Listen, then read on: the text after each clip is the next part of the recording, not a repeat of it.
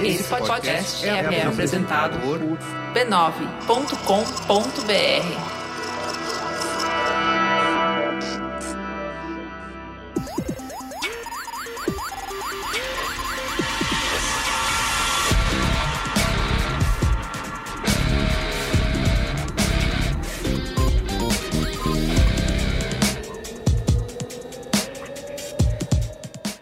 sou Carlos Merigo, esse é o Braincast número 386. Estou aqui hoje com Bia Fioroto, Olá, Braincasters! Luiz e Gino.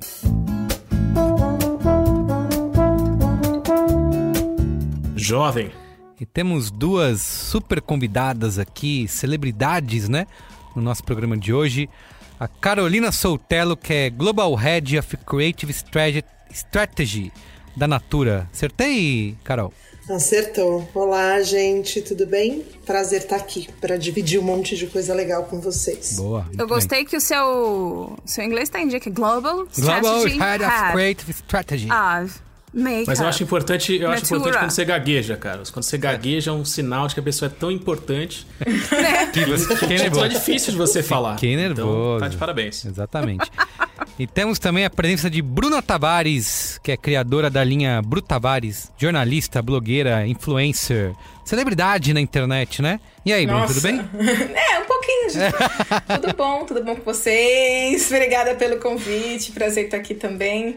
Adorei a apresentação, um pouco de tudo, né? Jornalista, apresentadora, empresária, isso aí. Olha Estamos fazendo tudo. Quando a gente é jornalista, a gente vai que vai, cara. Impressionante. O Diploma negócio de jornalismo é um grande diploma de faz tudo da comunicação, realmente. É, é o, fa- é o faz tudo. Então é isso. Começou com jornalista, tá tudo explicado já. Muito bem. Você pode seguir a Bruna lá no Instagram, por exemplo, arroba Bruna Tavares. E aí, Luiz Yes. Dino, você vai ver os 3 milhões de seguidores quase da Bruna. E aí você vai ficar pensando, o que, que eu fiz da minha vida? E eu tô longe disso Tá ainda.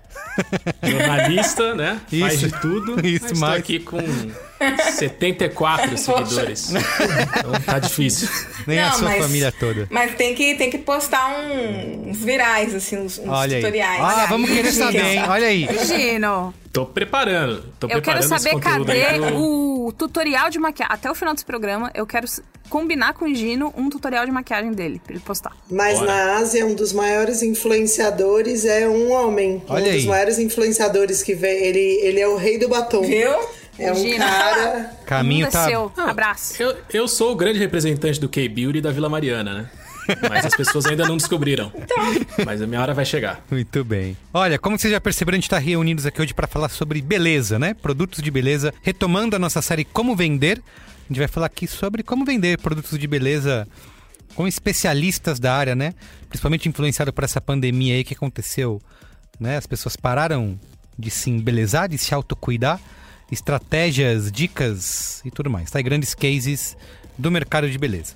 Mas antes, eu quero aqui, como sempre, divulgar a família B9 de podcasts, né? Faça. Você pode acessar lá podcasts.b9.com.br ou então procurar por B9 no seu aplicativo preferido, onde quer que você escute podcasts, o B9 vai estar lá. E lembrar que a gente tá no Amazon Music, viu, Bia Fioroto? Você pode procurar Ah, por B9, Você por Braincast, Mamilos, aquilo- todo mundo. aquilo que eu já falei pra fazer. Hum, Alexa, toque Braincast. Não, não, não, não, não. Ela e vai aí te- ela vai tocar, ela vai falar, Exatamente. tocando o último episódio. E aí vai ser legal. Não, ela fala tocando o último episódio e fala o título ainda. Acho lindo. Olha Não é? só. Fala, Quer- isso fala isso mesmo. quer dizer que aquelas ilustrações sobre a fortuna do Jeff Bezos, né? Quantos grãos de arroz vai, quer dizer que um grão de arroz agora é nosso. Isso. Exato. É exatamente isso. Não Bom quer dizer demais. qualquer outra coisa que não seja isso. Então é isso, procure pelo B9, pelo Braincast aí no Amazon Music, mais uma plataforma para você ouvir os nossos podcasts, ou peça para Alexa tocar o Braincast que ela vai saber, vai tocar certinho para você, tá? Isso. E- E, aproveitando, Hum. família B9, se você se interessa por beleza, a gente tem duas temporadas do Beleza pra quem? Pra você Hum. deitar e rolar com primeira temporada com Marina Santelena e a segunda temporada com a Fê Guedes. Muito bem, lindas Só alegria. temporadas. Nossa, são É, bem legais. E também quero antes, né? O depois do mais antes, mas ainda antes da pauta. quero divulgar aqui a Brinquesteria Gourmet, né? Que é o nosso grupo secreto, fechado, personalité Van Gogh lá no Facebook e no Telegram, né?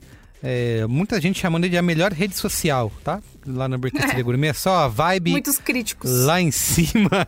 Exatamente, é o grupo oficial dos apoiadores do Braincast, que não para de crescer. É você assinar para fazer parte onde a gente divulga lá antes de tudo, né? Antes para o mundo, para o populacho. A gente divulga no, os novos episódios, as o capas. Que você fala, Merigo, pelo amor de é Deus. É, porque o, grupo, o nosso grupo é o nosso grupo, né? Seleta, né? Nosso grupo então, é peraí. Exato, exato. Temos pessoas seletas tais como Ana Park, Lucas Penetra, Ricardo Negrão, ah, Lucas Penetra de novo apareceu aqui, é o Bona, seja lá o que isso signifique, Lucas Gibbs, José Heróis. José Heróis, pra quem não sabe, é o dono da, do fã-clube dos Fioroters. É, Leon, Lucas Schuch, Chuk, não lembro Chuk. mais. Ele já. Ele, toda vez, toda vez. Ele eu esqueço toda vez. Tem vez sete né? anos que a gente Diogo, não falar o nome dele. Diogo Moreira, Sinho Nous, Cauê Lima. Quem mais? Vamos ver de quem é a última mensagem. Lucas Penetra, de novo. Mas tem o Gabriel Sato também. Enfim, muita gente, muita alegria, clima de azaração com gente bonita. Exatamente. Então é isso. Acessa lá b9.com.br barra cine e faça parte, tá?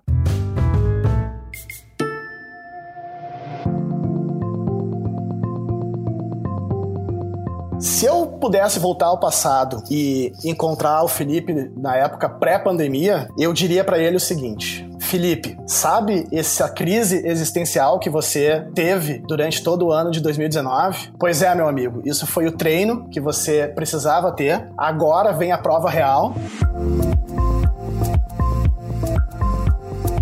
Olá, eu sou Carlos Merigo e estamos de volta para o último episódio da minissérie Trabalho e Pandemia um especial criado pelo Braincast em parceria com a Dell.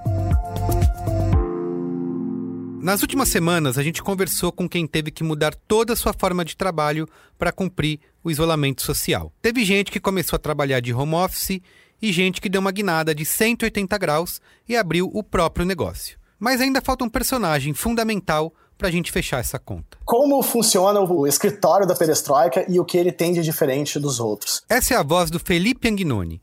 Ele é um dos professores e fundadores das escolas de inovação Perestroika e Sputnik. E o nosso papo hoje é a inovação nos escritórios. E a gente achou uma boa chamar quem já pensava nisso mesmo antes da pandemia. A gente passou por uma grande transformação do escritório da Perestroika. A gente tinha um escritório que era modular, ou seja, cada dia que você entrasse nele, ele ia estar num formato diferente, porque de vez em quando tinha aulas, às vezes tinha workshop. Mas passamos aí pela pandemia e com um pouquinho de apego no coração, a gente decidiu que precisava entregar o escritório. Então hoje, o nosso escritório é totalmente virtual. Escritório virtual ainda é um escritório. Ele tem que cumprir as funções de unir as equipes e concentrar o trabalho. Encarar a situação dessa forma nos ajuda a mudar a maneira que vemos o trabalho à distância. Dentro do nosso escritório virtual, o que a gente faz internamente é sempre tentar produzir um ambiente. Então a gente faz várias reuniões onde cada um fica trabalhando e a gente só se conversa assim, como se a gente estivesse na mesma sala, cada um no seu computador. Uh, muitas vezes isso leva a gente fazer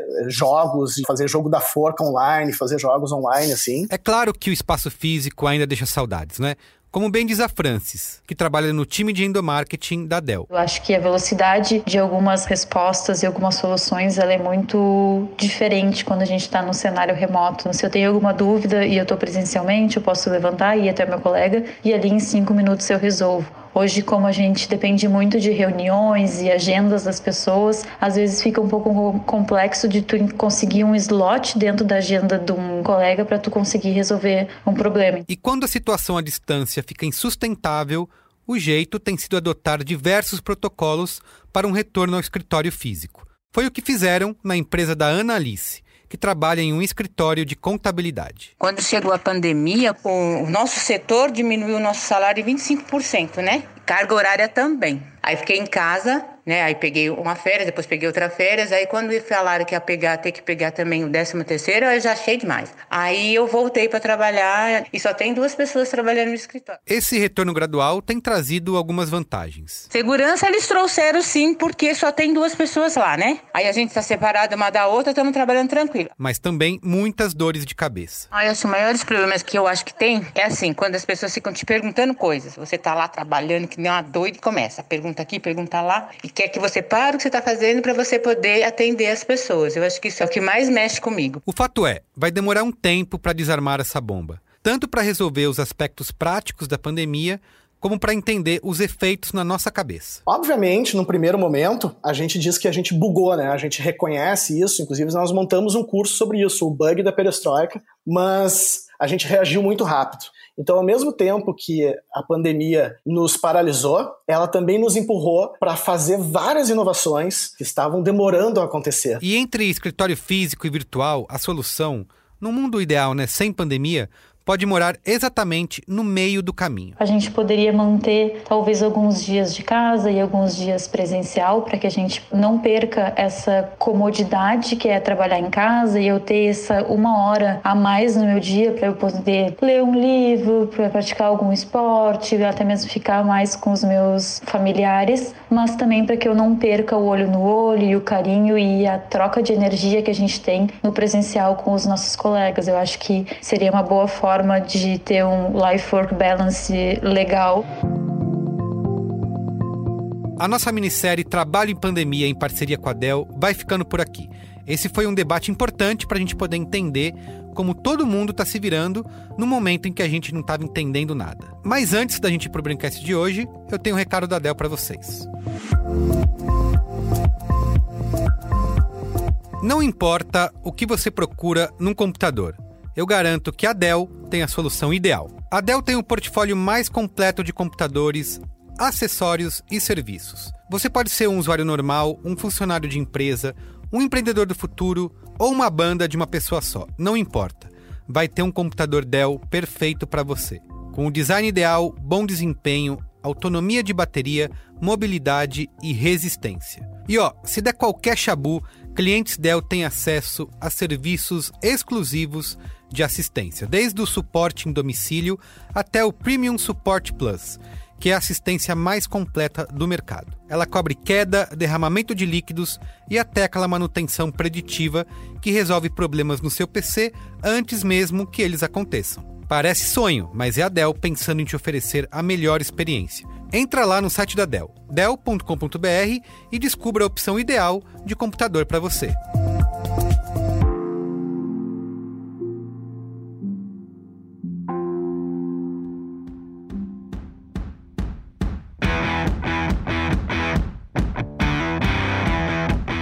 Antes de começar o programa, quero te falar de uma produção B9 em parceria com Santander. É o No Corre. É uma espécie de reality show que fala sobre finanças, mas daquele nosso jeito, né? Sem papo de coach, sem fórmula mágica. Funciona assim: uma pessoa que está tentando sair de uma enrascada financeira ou atingir um objetivo vai para o programa e é ajudada por um convidado cheio de dicas e conselhos inspiradores. Já teve gente querendo viajar, comprar carro, abrir seu negócio, enfim. E tudo isso com a mediação e apresentação da nossa queridíssima Sara Oliveira. Então, bora escutar. Busque aí por No Corre nas suas plataformas preferidas de podcasts ou acesse lá no YouTube, youtube.com/barra Santander Brasil. Vamos lá então para pauta? Vamos! Pauta!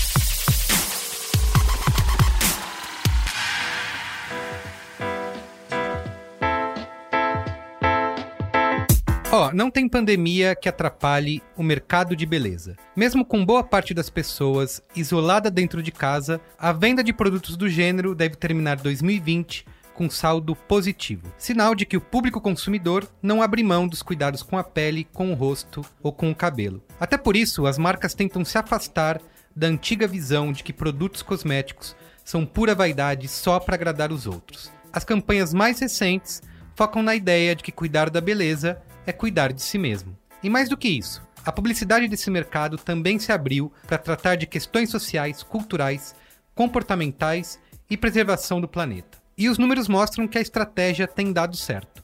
O Brasil é o quarto maior mercado de produtos de beleza e autocuidado no mundo. A gente só fica atrás de Estados Unidos, China e Japão. E também não dá para falar de beleza sem citar o impacto da internet, né?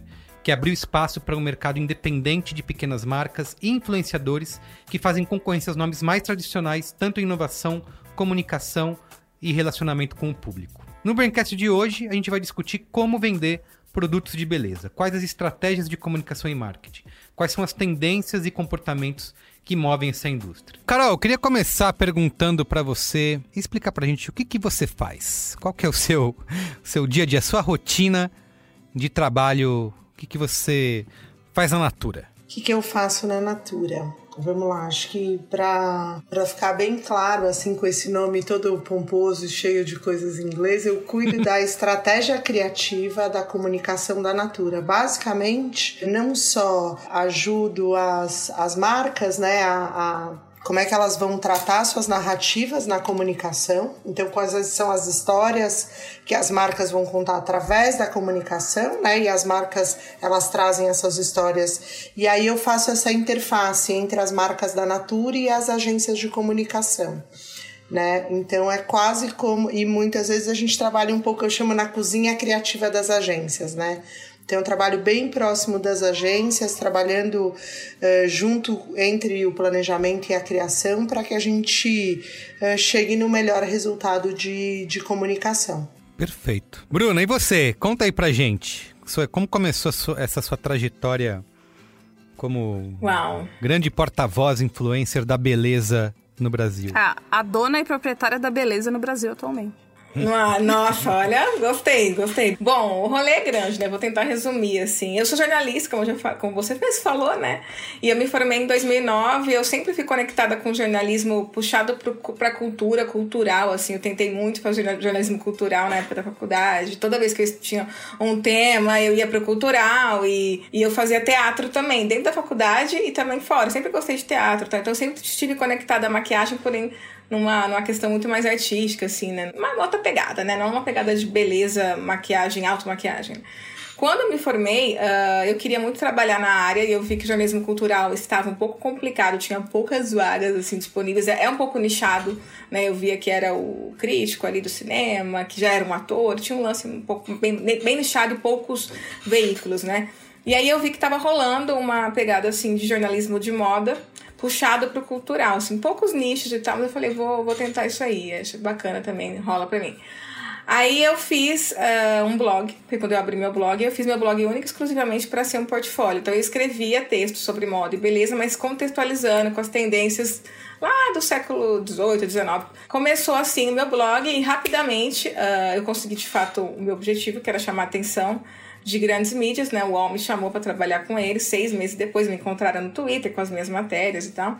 Comecei a trabalhar com o UOL, comecei a fazer cobertura de São Paulo Fashion Week. Do UOL eu pulei para a editora Abril, entrei na Gloss, depois fui para outros veículos, sempre através do blog e continuei com o blog. A ideia era deletar o blog na hora que eu tivesse um emprego bom já, né? Mas aí as pessoas já estavam lá, entendeu? Já tinha uma conexão, né? As pessoas estavam lá, 4 mil pessoas por dia já. Perigo era assim também, no começo da internet, ele falou: eu quero um blog só enquanto eu tiver um emprego decente. Aí tá aí até hoje. É Exato. blogueiro até hoje. Tá aqui, blogueiro. pois é, né? Mas é, porque não tinha, né? Não tinha profissão blogueira, a gente não tinha um exemplo. Eu não tinha, pelo menos, nenhum exemplo de ninguém que tava ganhando dinheiro, que tava fechando público, nem tinha essas coisas, assim. É uma coisa totalmente que não existia na época. E aí eu falei, bom, vou levando até a hora que eu tiver um emprego. Consegui um emprego, mas as pessoas estavam lá e essa conexão estava muito legal. Eu comecei a trazer o blog para uma pegada mais mais assim de gosto pessoal, não de texto tão sisudos assim, né? Fui crescendo na carreira de jornalista e o blog foi crescendo acesso automaticamente, assim, foi uma coisa que uma, uma coisa puxou a outra, né, basicamente. Aí no meio do caminho eu recebi um convite da Farma Evas para fazer um um batom, né? Na verdade, esse, esse tipo de projeto, junto com influenciadoras, começou a acontecer lá fora, né, nos Estados Unidos. Eles fizeram, a MAC fez um projeto assim com algumas influenciadoras, deu muito certo. A Farma Evas visualizou isso e trouxe para o Brasil pela primeira vez. Então chamou 10, 12, 13, eu não lembro agora, influenciadoras para fazer um batom assinado. Né, tipo uma collab, que é uma coisa que fala-se muito, mas naquela época foi o primeiro projeto, né? Uhum. E eu entrei nos 45 minutos do segundo tempo, porque eu entrei substituindo, né? Eu fui uma substituição porque eu não era a primeira, nem a segunda, nem a, nem a terceira, nem a quarta, nem a quinta opção. eu entrei porque duas pessoas não conseguiram fechar Nossa senhora, mas bem. agora chora, né? É, não, agora deu tudo, deu tudo bom, né? deu bom. E aí eu consegui. Falei, bom, é, o universo também conspira, né? Só que aí eu pensei, quando eu fui chamada para assinar esse contrato, né, em vez de receber em dinheiro, assim, em comissão, né, então eu pedi para a empresa transformar toda a minha comissão em batom. Eu falei, não me paga em dinheiro, me paga em batom. Deu o valor de um batom completo a comissão? Beleza, Ó. me manda pra cá esse batom. Então eu fui a primeira em vendas, óbvio, porque eu divulguei muito esse batom, né? Eu mandei pra todo mundo esse batom. Então o batom automaticamente foi mais vendido. Também era uma cor legal, tipo, eu sempre pensei fora da caixinha. Então eu fiz uma cor que ninguém tinha, assim, na época eu lembro que todo mundo queria fazer um batom parecido com o importado. Ah, eu quero fazer esse aqui e tal. Aí eu cheguei, eu quero fazer um batom da cor de um peixe. Daí eu levei a foto de um peixe salmão, assim, né? E eu pensei, caraca, já errei, né? Porque todo mundo aqui mal profissional no, no batom importado. E eu- Referência é tudo. a minha, é, a minha- as minhas referências são muito assim. Eu tenho batom que tem cor de, de salame, tem umas coisas assim. Meu público sabe quando, quando eu faço assim, porque as cores estão em tudo, né? Eu falo, esse batom é cor de gengiva, gente, é cor de gengiva, mas como é, é isso. Bruna, diz uma coisa, nessa de, de receber a comissão em batons ao invés de receber em dinheiro, você conseguiu fazer um escambo, pagar uma conta de gás com batom, negociar os boletos, como é que foi? O pessoal da Congás, Não. lindo, glamuroso, iluminador. Não consegui nada, cara. É Aquela coisa, eu tinha meu emprego, né? Eu tinha meu salário. Eu tinha meu negocinho já, entendeu? Então eu usei como extra, como sempre. Então era um extra, então eu não queria transformar ele numa coisa que eu contasse com ela, né? E foi ótimo, porque foi isso que. Mas se eu não tivesse um emprego, não teria como, né? Não dava pra pagar a conta desse jeito. Mas eu tinha meu emprego lá, tava como, tava como editora, tava falei, não, eu vou fazer dessa oportunidade um investimento pessoal, né? Que, que reinvestir, eu falo. E aí o batom foi mais vendido mesmo, bombou de vendas. E eu acabei bombando, como todo mundo queria saber batom, o nome do blog. Ninguém sabia o que, que era esse pausa para feministas, né? Então ganhei muita pesquisa no Google. O blog tinha 40 mil visitas, 40 não, tinha 4 mil, foi para 40 mil. Então tudo aconteceu, explodiu. Explodiu o blog, explodiu quem eu era, assim, ali dentro da área de beleza. Muito escondida ainda através do nome do blog, que eu sempre deixei na frente. Isso foi em 2011, né? Faz muito tempo, faz quase 10 anos isso. Na época que nem se falava sobre isso ainda. E aí, é, a empresa viu que eu tinha uma capacidade, assim, boa, né, de comunicação. né? Eles acharam incrível. Eles falaram, nossa...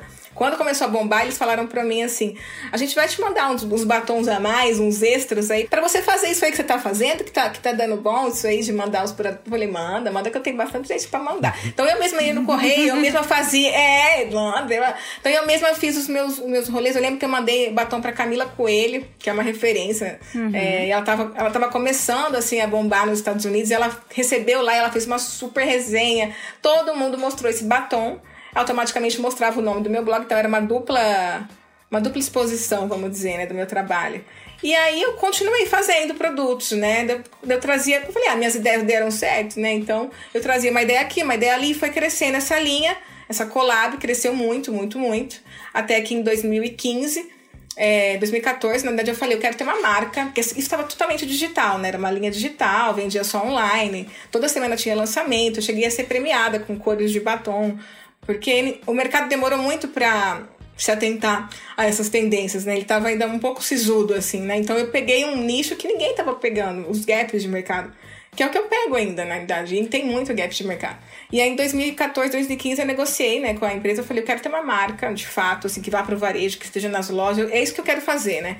E eu, eu descobri que era isso que eu queria fazer mesmo. Porque conforme eu me aproximava mais e mais da minha própria linha, do meu próprio trabalho, eu descobri o quão gostoso era. Porque trabalhar com publicidade nunca foi minha pegada. Eu nunca curti, assim, muito. Porque você tem que se moldar. Cada vez que você faz uma publicidade, você tem que se mol- se moldar o briefing da empresa, se moldar... Se, se moldar, se, se moldar a, a, a mensagem que ela quer mandar. Então, eu, eu gosto de ter um trabalho tão, tão, tão linear que é difícil. E muita empresa não aceita, sabe? Eles querem. Quantas vezes que eu tava com o publi já feito, assim, feito assim, totalmente encaminhado.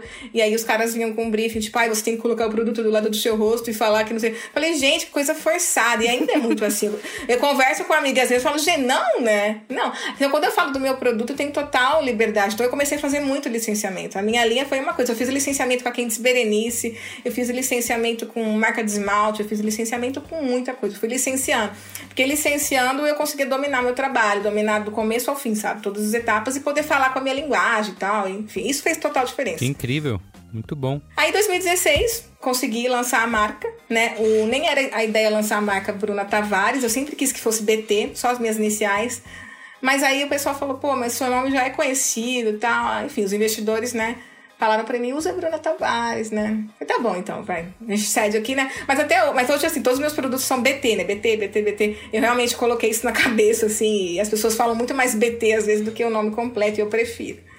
E aí foi, aí chegamos aí, né? 2018 foi uma grande virada. Primeiro que de cara eu entrei na Renner, na Riachuelo, e esses displays todos grandes, eles não tinham. Eles nem entendiam o que, que é Bruna Tavares, o que, que é isso aí? Tipo, foi uma grande quebra de, de paradigma e de barreira, porque existia, assim, um, uma mentalidade bem tradicional, assim, né? Do tipo, quem é, sabe? As marcas eram sempre as mesmas, um ambiente muito tradicional. Então eu tive que quebrar muita barreira, sim, tive que ouvir muita coisa desagradável, sim, tive que passar muita situação desagradável, sim, ainda vou passar passar. Eu sei, eu ainda passo. Mas em 2018 a Sephora, né, que é um grupo internacional, colocou a marca. Eu fui a primeira marca digital assim a entrar em todas as lojas. Digital quando eu falo é marca de blogueira, né mesmo, né? A entrar em todas as lojas físicas com display. Estourei de venda, tipo, foi recorde, recorde. Aí um recorde atrás do outro. Aí, aí as coisas foram fluindo, né? Caramba. Aí tamo aí.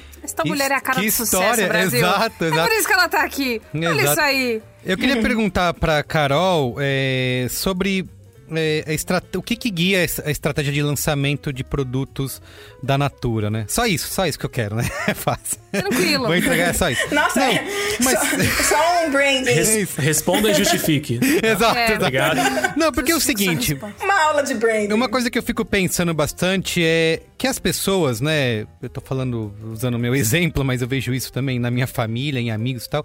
Tem o costume de, quando gostam de um produto, né? De um perfume, de um produto de beleza, de um creme, de um hidratante, de um batom, enfim, é, costumam querer usar aquilo sempre, né? No- é difícil fazer ó, com que a pessoa mude, né? E saia daquilo que ela já gosta.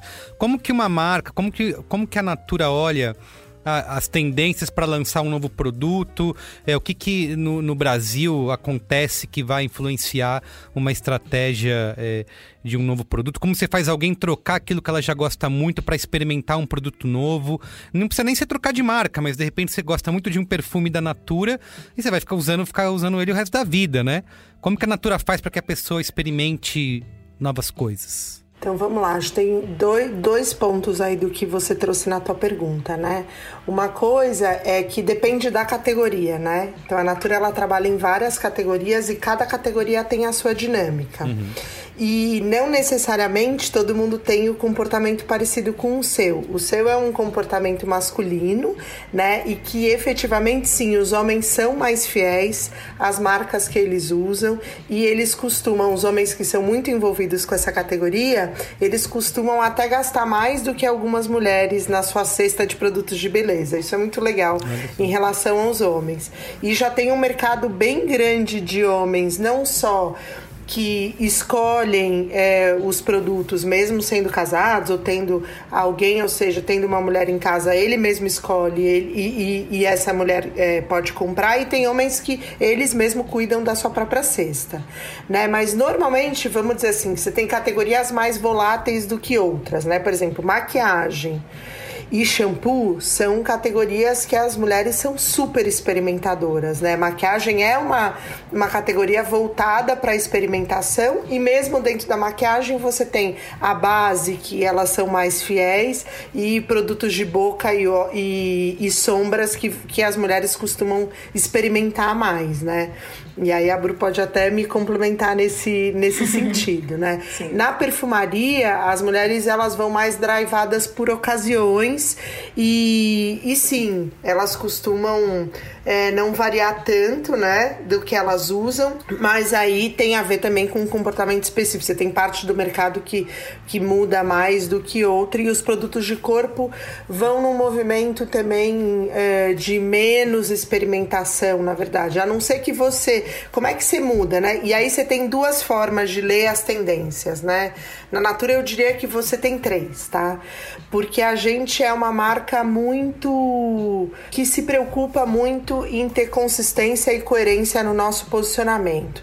Então, o que nos driva é o impacto positivo, né? Nós somos uma marca de impacto positivo e é isso que é o primeiro driver que a gente tem de produto, né? Então, assim, a gente não vai eh, seguir todas as tendências que coloquem em jogo o que, que é eh, o impacto positivo dos nossos produtos, né? Então, existe uma busca que é interna nossa, né, que tem a ver com impacto positivo, que tem a ver com sustentabilidade e que tem a ver com a busca do que a gente acredita numa beleza holística, na beleza livre de estereótipos. Então, esse já é o primeiro drive, né? Uhum. E essas são as tendências que a gente mais segue, né, em termos de, de sustentabilidade e beleza holística, de forma geral, né? E aí você tem toda uma parte de tecnologia, né, que driva muito o mercado de cabelos, corpo e tudo que é, que é rosto, né, em termos de cuidados faciais. E essas sim são tecnologias que às vezes você vê, sei lá, uma marca lança uma tecnologia e de repente você vê um monte de marca, porque aquilo é uma tendência do mercado e aí tem, ele é drivado por tecnologia. E por fim, as tendências comportamentais, né, que é muito o que driva a moda e consequentemente os makes, né? Então quando a gente olha hoje, você vai no, no shopping, você vai comprar alguma coisa, a gente tem o vermelho estourando aí nessa história, né? A Bru falou do laranja, né? A gente teve um momento muito forte do laranja no make. Então, isso tudo vai drivando, né? Se a gente for pensar, por exemplo, na pandemia, a pandemia ela vai trazer uma característica para o Brasil, pra, que, que não é um mercado de, ma de maquiagem composto dessa forma, mas ela vai crescer muito o mercado de óleos, né? Então, você tem também esses fenômenos que vão modificando um pouco o mercado e vai fazer também com que as pessoas procurem outros benefícios nos produtos, né? Então você tem tendências aí dentro desse contexto que a gente está vivendo hoje e que é muito novo, né? Que é toda a parte de antissépticos, então as pessoas estão procurando mais produtos de cuidados pessoais com esse tipo de benefício. Quando você olha é, do cuidado do corpo, a gente está falando aí de produtos que olhem mais o bem-estar, que deem essa sensação mais de conforto, porque a gente está mais dentro de casa. E make vai mudar totalmente, né? O, o que a gente usava antes para o que a gente vai passar a usar e as necessidades, né? O que, que é uma make para um, uma videoconferência ah. e para você estar tá aqui, o que, que era uma make para você ir numa balada, né? O que, que é você usar a make e a máscara.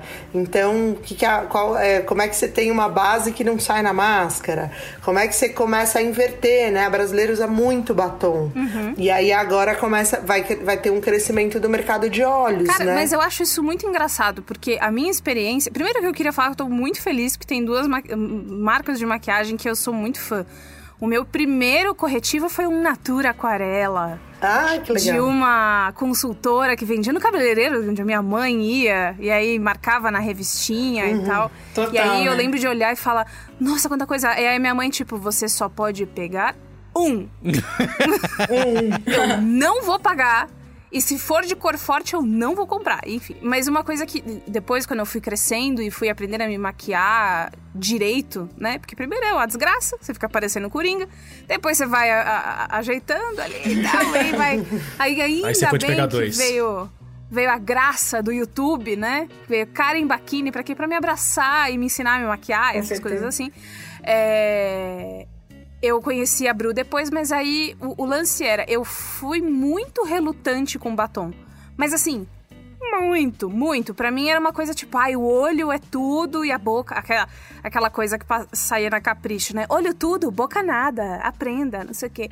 E. Tudo boca nada. Olho tudo, boca nada, cara. É, é um clássico. E aí o, o, lance é. Depois de. Eu tô viciada. Só quero avisar o ouvinte, eu, estou, eu percebi que eu estou viciada em falar o lance é. Então vocês podem fazer um jogo alcoólico. Toda vez que eu falo lance, é, vocês viram shot. Voltando. A gente, o Braincast não estimula consumo de É, isso que eu ia falar. Pode ser um jogo de suco isso, Pode virar um, um shot de vitamina C né, uma coisa boa para bombar a imunidade, pandemia tá aí. Mas o depois que eu, que eu comecei a consumir mais blogueiras, depois de, tipo, faz uns três anos isso. Aí eu falei, ah, não, batom complementa, batom é legal, não precisa ser é, olho tudo boca nada, né, né, né. E aí eu aprendi a usar batom, mas no círculo de amizades que usam maquiagem, meninos e meninas, sempre tinha isso do batom. Ai, não sei se eu quero batom. Minha irmã, né, muito do batom. Eu fui aprender a usar. Eu precisei aprender a usar e falar, ah, não, ele complementa, ele é legal. para depois realmente gastar todos os meus tubos em, em batons. Mas isso, isso vai mudar também, porque pensa assim, ó, o olho, né?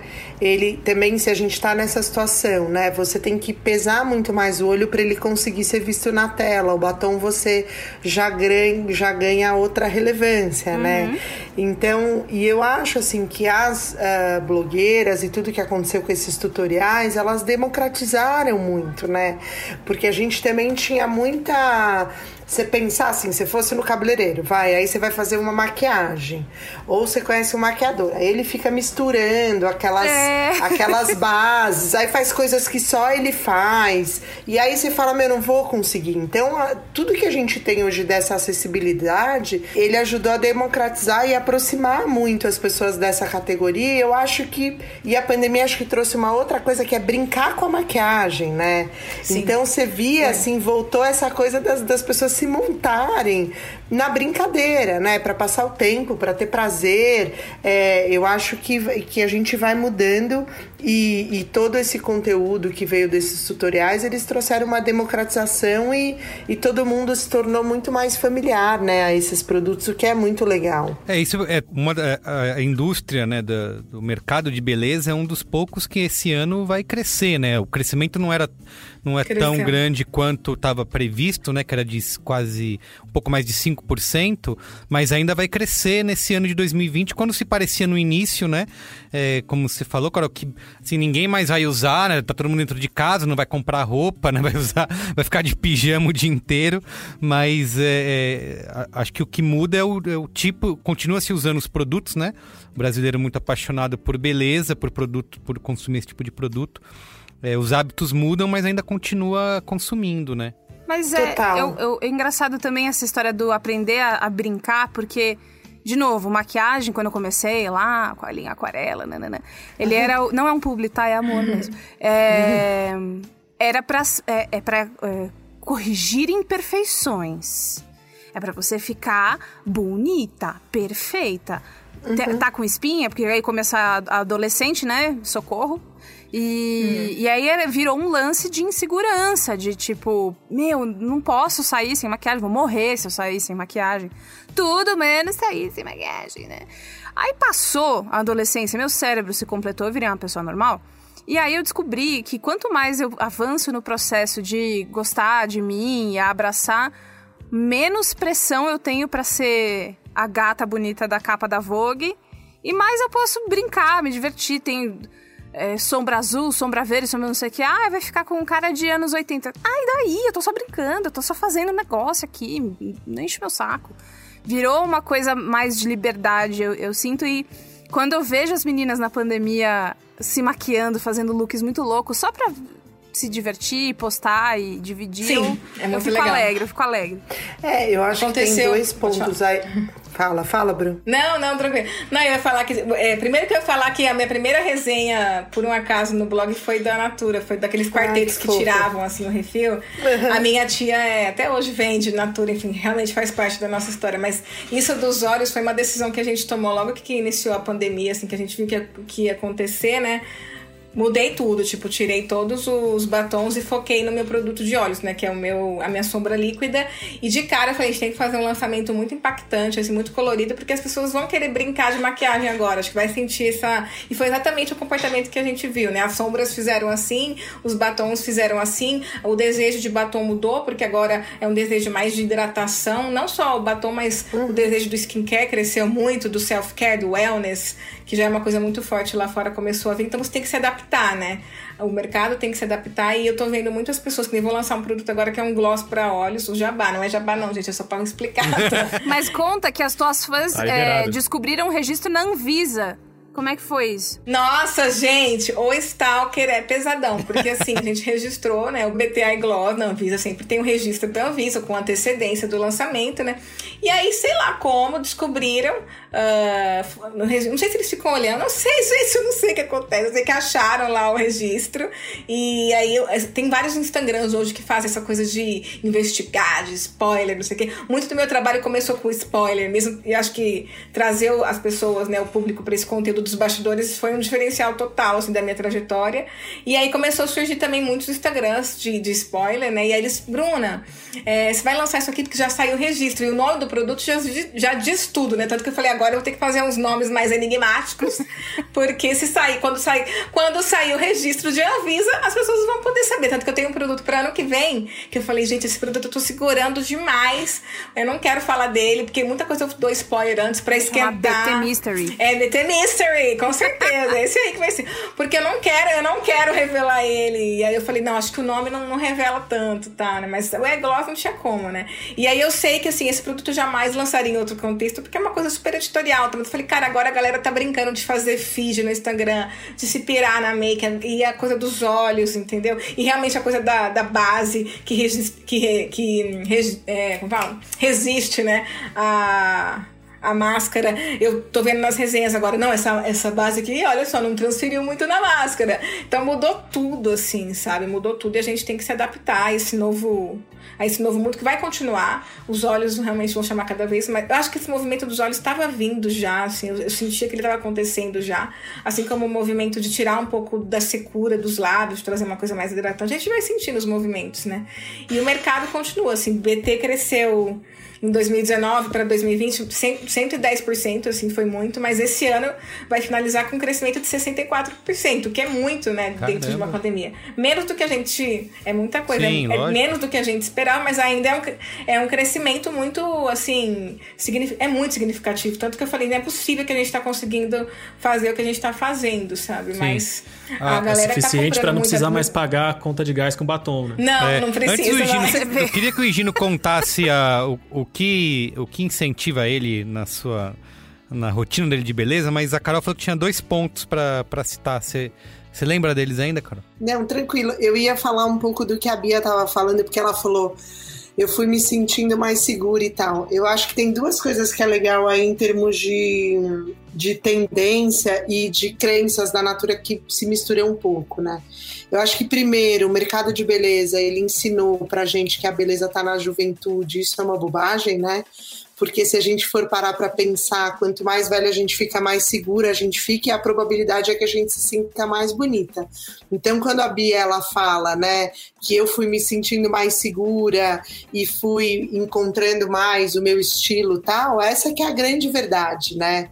né? Que no fundo, com o passar do tempo, a mulher vai ficando muito mais bonita, né? Porque ela vai se encontrando, ela vai entendendo a sua própria identidade, e isso eu acho lindo, assim, né?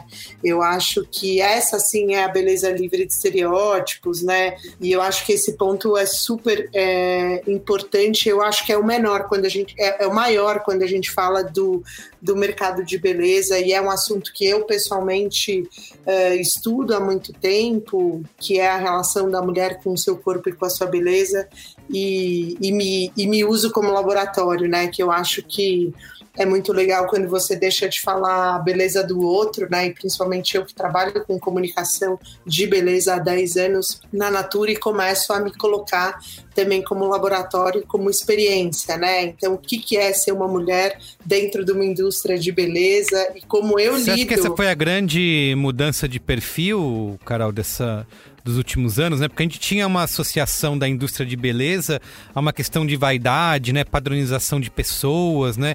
Se criticava muito, ah, são as modelos que nunca vão, a gente, são modelos de beleza que nunca serão alcançados. Dá para dizer que isso foi a grande mudança, a grande chave que foi virada. Eu acho que essa, essa é a grande chave. A gente ainda não chegou nesse lugar ainda. A Natura há 30 anos ela lançou Cronos, né?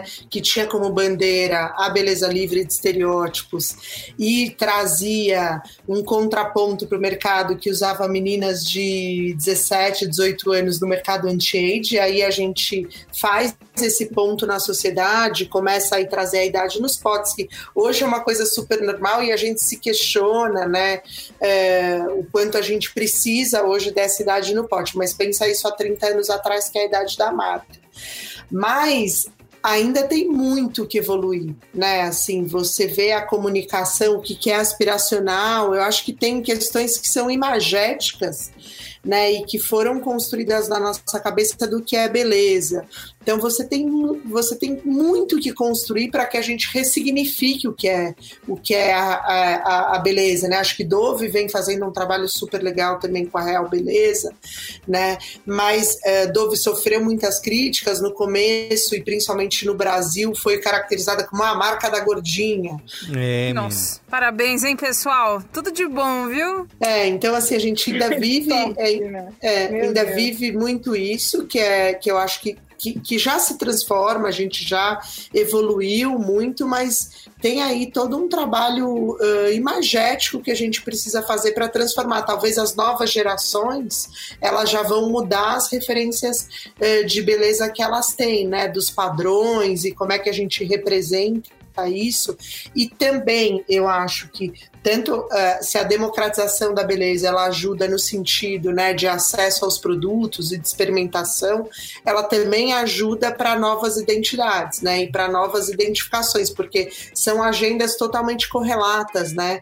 não só de produto, mas o que, que é esse essa essa, vida, essa visualização e com o que, que eu me identifico, né?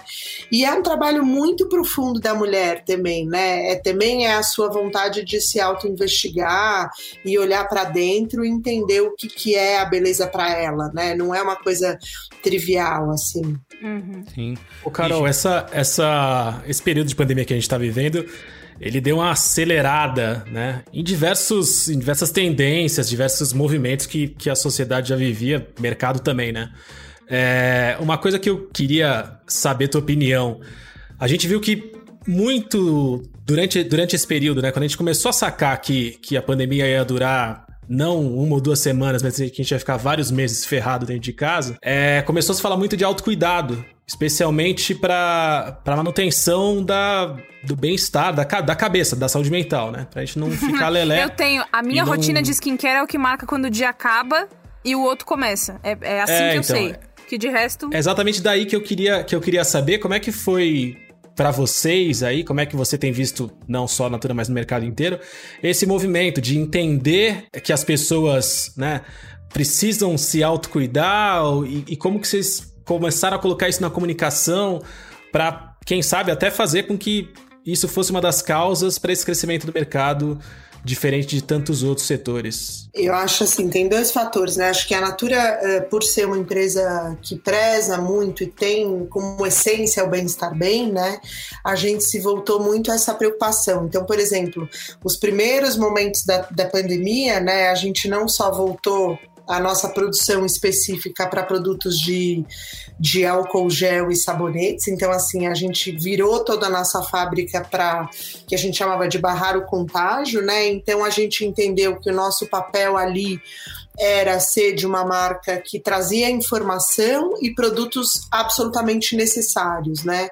E aí, a partir daí, a gente entendeu já logo no começo a história da saúde mental, que é é brutal, né? Eu acho que esse será o nosso maior dano, né? Como é que a gente vai resolver esse lugar que a gente entrou e a gente precisa sair fortificado de alguma forma. Então, assim, a gente lançou um app de meditação, né? Porque a gente acreditou que a gente precisava, a gente já tinha isso dentro de casa com alguns pilotos, a gente acelerou o processo do lançamento disso, porque a gente entendeu que era uma contribuição necessária, né?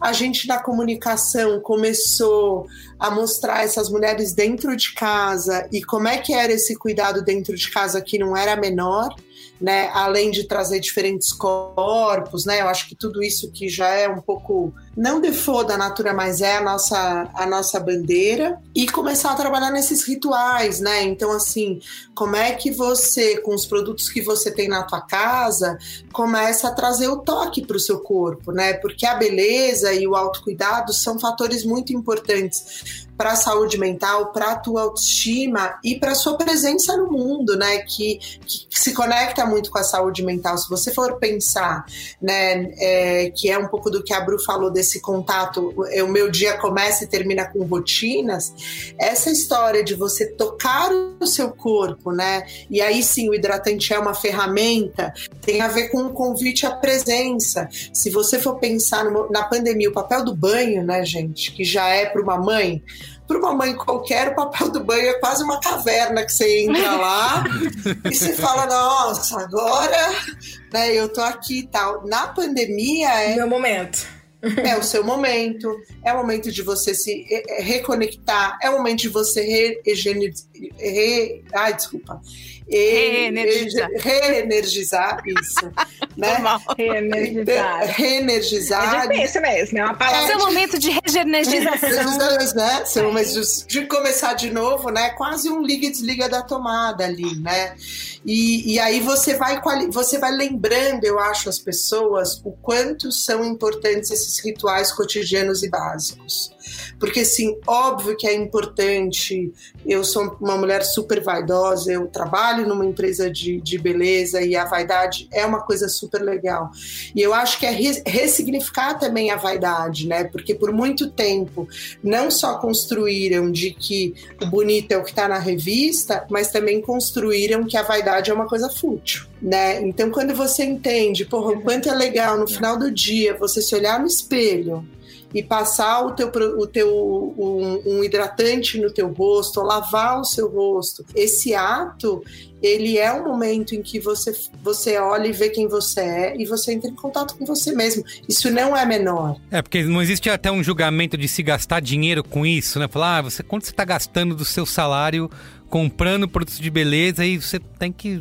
Às vezes alguém pode te julgar por conta disso, né? É, mas. Você... É, e aí eu acho que assim, o produto de beleza ele vem de duas formas, tá, gente? Eu acho que assim, é um, um mimo né? É uma indulgência que uma mulher se dá, né? Nesse, uhum. nesse lugar de autocuidado. O que? Eu comprando seis cores de sombra diferentes, sendo que eu vou, só vou usar as cores laranjas? Mentira, eu não tô fazendo isso, não. isso aí, a Carol, ela veio aqui ah, pra difamar a gente, Mas sabe? É, é, um presente, é um presente. Imagina. Eu, eu sinto isso. Os movimentos de venda de produtos de beleza crescem muito, assim, por conta dessa questão da, da mulher também, da mulher, do homem, né, de quem for de cuidar, de se, de se presentear, sabe? Ah, é um conforto, né? Até psicológico mesmo, é um conforto. Eu poder comprar algo para mim, eu poder comprar um batom, um esmalte, um hidratante e poder ter esse momento, né? Esses momentos de autocuidado vão crescer muito. E as categorias skincare e wellness vão crescer cada vez mais. E assim, esse é um momento é, que é eu caminho. troco muita figurinha. Eu tenho a Jéssica, Jéssica Corrêa, que vocês já conhecem, que já veio o Braincast Sim. e tal. É, ela é minha amiga é, ela é minha melhor amiga e além de tudo, a gente faz o tempo todo. Posta foto. Ó o que chegou. Aí comprei os BT Velvet tudo. É uma delícia, Ó, chegou né? o tio. Aí, Como é que você tá usando o tio? Porque eu tenho um subtom de pele muito quente, o cabelo ruivo quente, eu só amo. uso tom quente. Como é que você tá usando? Ah, eu tô usando assim. Ah, eu tô usando assado. Ah, deixa eu ver. Ah, você conseguiu com um pincel? É, a gente é um, é um... É uma descoberta também, Na né? pandemia a gente ficou sem assunto, velho. Foi. A gente ficou totalmente sem assunto. A maquiagem é Quando a gente fala da base da, do rímel, do não sei o que, do não sei o que lá, a gente volta a ter esse assunto e é gostoso, porque aí uma tira foto é pra gostoso. outra ver. É, uma tira foto da cagada que fez, olha como é que eu fiz. Achei que o delineador ia ficar fininho, foi parar lá na, no Japão.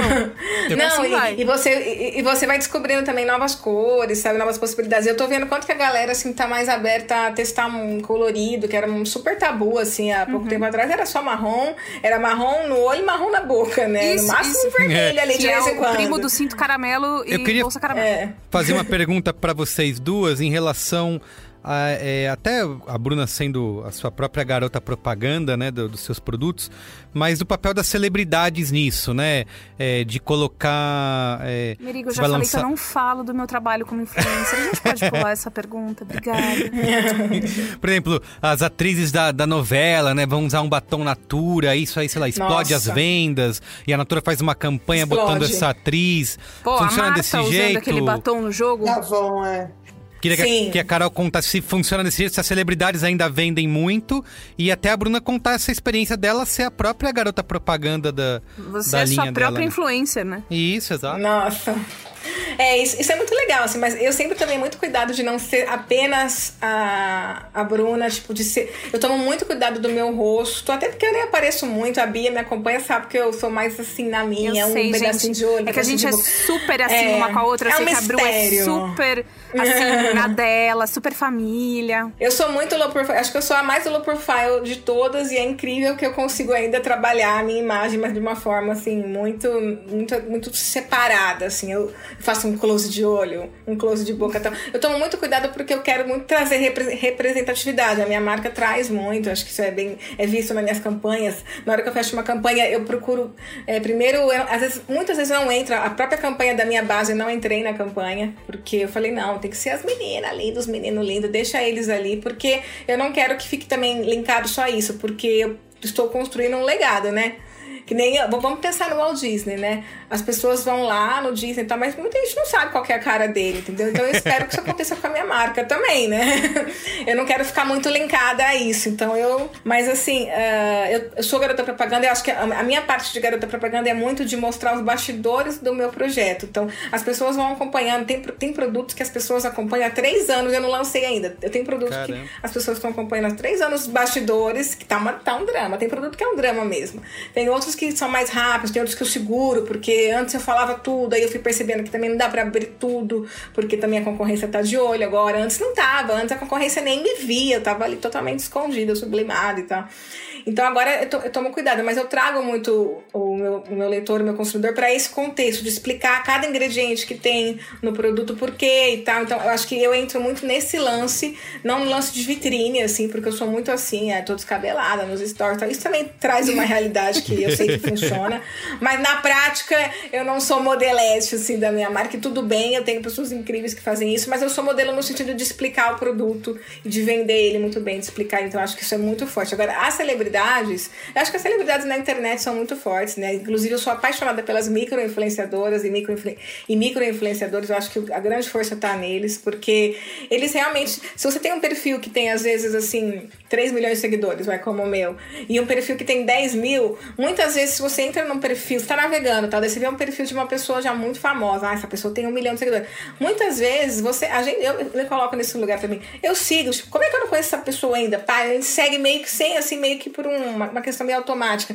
Agora, uma pessoa que tem 10 mil, 20 mil seguidores são pessoas que estão ali realmente, sabe? Assim, realmente quiseram seguir aquela pessoa. Então, é muito forte esse movimento dos micro-influenciadores, do engajamento que eles têm, deles não estarem tão envolvidos com o mundo da publicidade, né? Então, acho que isso traz, acaba trazendo mais é, credibilidade, sim, né? Legal. Mas, claro que a celebridade traz visibilidade. A visibilidade é muito importante. O micro-influenciador não vai trazer a, a visibilidade, ele vai trazer o engajamento, a credibilidade do que ele está falando. Mas a visibilidade vem de ter um batom na novela, quando alguém usa na novela uma personagem importante, todo mundo quer saber o batom da Juliana Paz, da Débora Seco. Também porque é bem orgânico, é a, é a, personagem, né? Não é ela falando. No... Até porque eu acho que celebridade, assim, são poucas, assim, que sabem fazer publicidade. A maioria fica muito forçada, assim. Fica tipo, ah, não sei o que, fica, fica muito, assim. Eu fico olhando e falo, gente.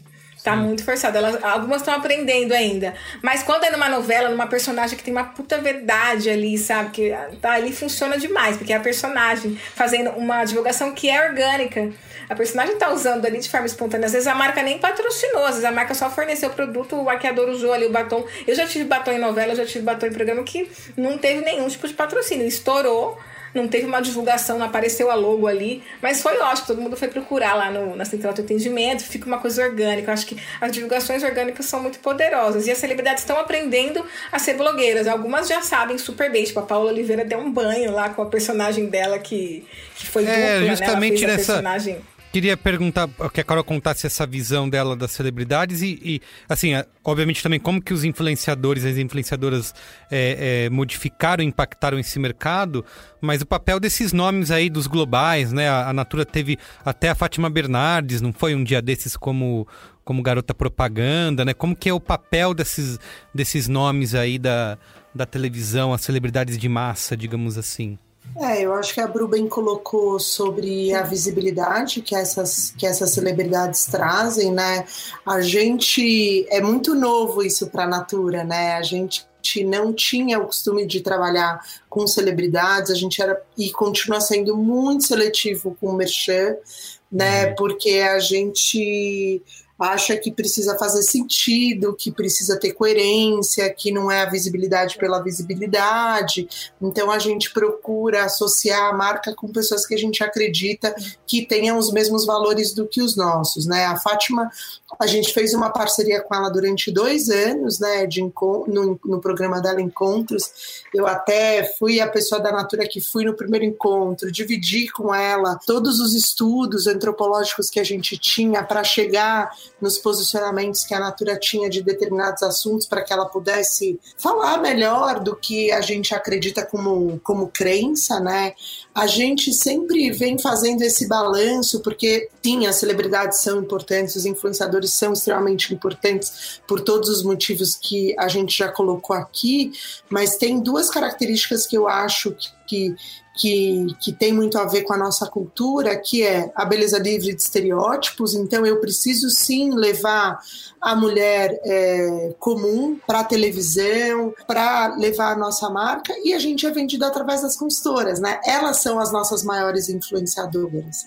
Então, hoje a gente já tem a cena influenciadora, que são as nossas consultoras que têm essa potência de comunicação, né? E que a gente também trabalha nessa agenda, porque é, a nossa maior, nosso maior desejo, né, é que as pessoas entendam uh, que a beleza é um, é um legítimo anseio de todo ser humano, né? Então, assim, faz sentido com que a gente trabalhe de forma mais igualitária, mais democrática, mas sim, as blogueiras são importantes, as influencers são importantes. Eu acho que agora é muito mais a composição de tudo isso né? Sim. O que a gente tenta fazer é uma composição e não necessariamente uma aposta, porque sim, tem estratégia, Bru, que a nossa estratégia é só através de microinfluenciadoras, né? Porque dependendo do Exato. que eu tô querendo falar, faz muito mais sentido eu fazer através do pequeno do que do que do grande, né? Mas óbvio, não tem como mensurar o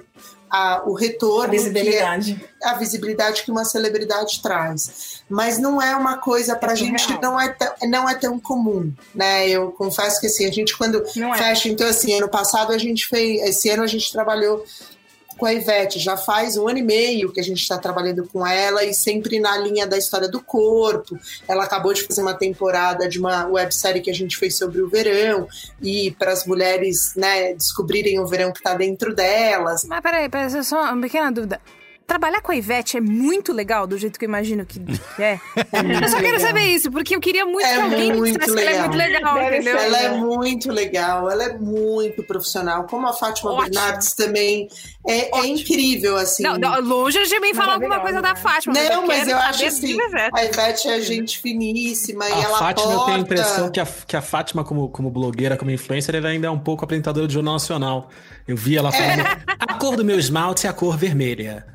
É, forma, é. não vi, não vi. Mas, é, mas tem um pouco isso ainda, elas estão aprendendo. Mas dentro do programa dela é maravilhoso, né? É eu tive, eu tive a oportunidade de falar, é, de ir lá fazer uma entrevista com ela em relação à masculinidade tóxica. Cheguei super nervosa, cara. Ela me fez ficar super à vontade foi super Não, pontual, ela é maravilhosa. Ela é maravilhosa. Queria aproveitar essa de, pegar esse gancho e perguntar sobre como comunicar para homens, né? Queria deixar o Gino falar primeiro da, da rotina dele de skincare e se ele se sente julgado pelo, pelo por nós ali no grupo, né? O Gino quando contava, né, sua rotina de hidratantes, de cuidar dos cachos, muita gente muitas vezes era motivo de deboche e piada, né, Luiz Gino? Você Conta pra gente isso? a sua história de superação. Eu nunca me deixei abalar. Essa é, é a grande verdade.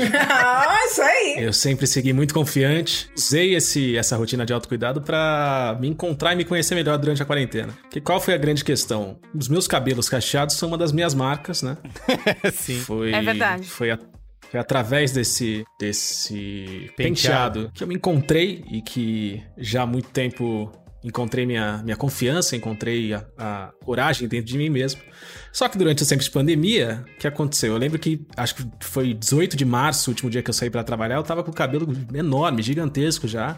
Passei meses e meses sem cortá-lo, e tava aparecendo um ninho de mafagafos. E eu que já era um entusiasta de um, de um de um bom, bom, cabelo natural, eu entendi que esse era o momento de dar um passo além, né? Então foi aí que eu mergulhei de cabeça na muda da blogueiragem de caixas e da finalização e da umectação. E hoje em dia eu tenho uma rotina de alguns passos, né? Além, da, além dos cachos, eu acordo todo dia de manhã, levanto da cama, já passo o meu, meu rolo de quartzo nas bolsas dos olhos, né? para dar uma relaxada, que à noite traz um pouco Uau. de, de, de inchaço. Uau mesmo.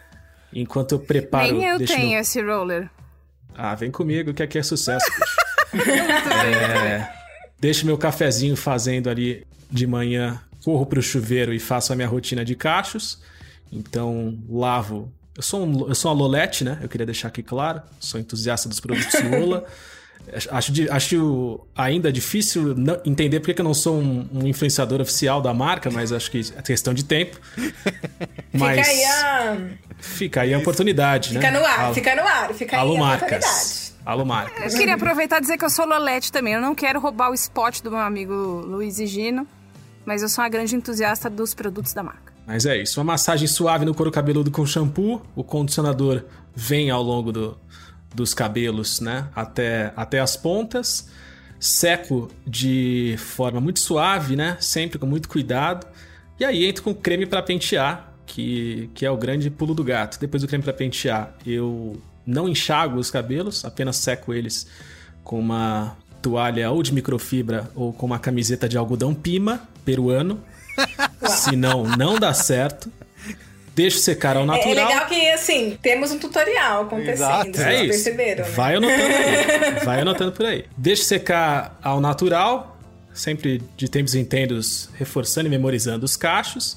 Entro com algum óleo, óleo de argan, Moroccan oil, óleo extraordinário, alguma coisa do gênero, para dar uma, uma textura um pouco mais aveludada por ali. E depois disso costumo finalizar dia a dia, né? Tô dentro de casa, só o que eu faço depois de já ter cuidado um pouco dos olhos, eu costumo finalizar com um serumzinho anti-olheira, né? um depuffing de olhos, que é pra. Isso é profissionalismo, né? O pagode é. na Coab no Mar Astral. Isso. Porque sem assim, falar, é. sem falar, né? Eu, eu mencionei aqui o K-Beauty. É, eu traduzi para mim mesmo que limpar a pele com a escovinha de limpeza facial massageadora treme-treme de silicone é Sim. a K-Beauty já. É, não. Então é, é, isso. Mas é vou isso falar, eu, eu, eu, comprei essa. Na testa e no nariz. A escovinha de silicone treme-treme, mas eu sinto que. Primeiro, que depois que eu descobri que você não pode usar todo dia, tá? Porque ela é desfoliação.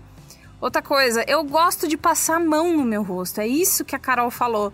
Eu gosto de sentir todos os meus porozinhos e passando. Isso, exatamente. É que vocês, não, no caso, o podcast não tem. Eu não queria tem pegar esse relato do Higino. Se chacoalhando aí. E aproveitar perguntar pra Carol o seguinte, é, também, né? Porque, porque o Higino, vocês viram que é um profissionalismo, ele já é iniciado, né? No, no Borogodó, não. já sabe tudo que tem que fazer. Como comunicar para os homens que não fazem ou que têm até um preconceito, acham que, ah, eu não vou fazer porque isso, né? Eu sou homem, não posso fazer esse tipo de coisa. Recentemente a gente discutiu num Masculinidade Tóxica num Braincast aqui, a gente falou bastante dessa mudança, mas ainda é, é pequena, né? Tem muito. E eu a... mesmo eu mesmo só fui atingido por, nessa minha busca, né, pelo conhecimento, eu só fui atingido pela, pelo conteúdo de influencer, influências mulheres. Eu não encontrei é, nenhum homem que trouxesse essa luz para mim. Ó, oh, meninos, é super desafiador. Aí, tá? oportunidade. É, é uma oportunidade, é desafiador, apesar de que uma boa parte do mercado, se não me engano, tá?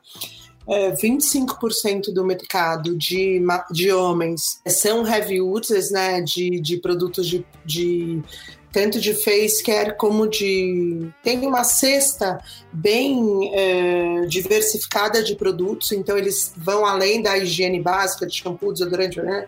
Então usam hidratante, usam é, creme para o rosto, usam uma base ou um, um rolão de olheira, né? Então, assim, você já tem uma grande parte do mercado para isso mas você ainda precisa muito trabalhar esse discurso, né? A Natura vem trabalhando há bastante tempo nessa agenda de masculinidade. Muitos momentos a gente tem bastante rejeição com o que a gente traz, porque a gente traz esse homem mais sensível, a gente convida esse homem é, para essa reflexão. A gente fez uma parceria com o Papo de Homem, né? Nesse último documentário deles, incentiva essas rodas de conversas, mas não é trivial. Assim, a gente vem azeitando essa comunicação, né? Criando muito conteúdo de fundo para que a gente possa fazer esse diálogo, né? com, com esses caras. Eu acho que tem um pouco disso, as referências ainda não são tão grandes, né? E como é que você também sustenta alguns produtos? Porque no fundo, às vezes, você desenvolve umas coisas muito bacanas, então a gente chegou a desenvolver muita coisa, mas você não consegue sustentar, porque você precisaria sustentar por muito tempo para que o mercado cresce, ampliasse, né? Uhum. E aí você tem que ficar muito tempo investindo. Então, também para uma indústria, se você não é como a gente, a gente, uh, por exemplo, a gente é líder em perfumaria uh, masculina, né? Mas uh, ainda assim, toda essa parte de cuidados pessoais para o homem, tirando os produtos de barba, é um mercado a ser desenvolvido.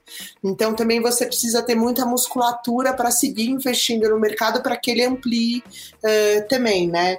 Mas assim, a gente vai acertando e mesmo, sei lá, algumas campanhas que a gente faz feminino e masculino, mesmo discurso, por exemplo, caiaque a gente tem feminino e masculino, essencial, um perfume que a gente tem feminino e masculino, tem uma dificuldade, os homens eles são mais literais, né? Então, assim, a própria construção do discurso, as camadas, né? perfume é para usar.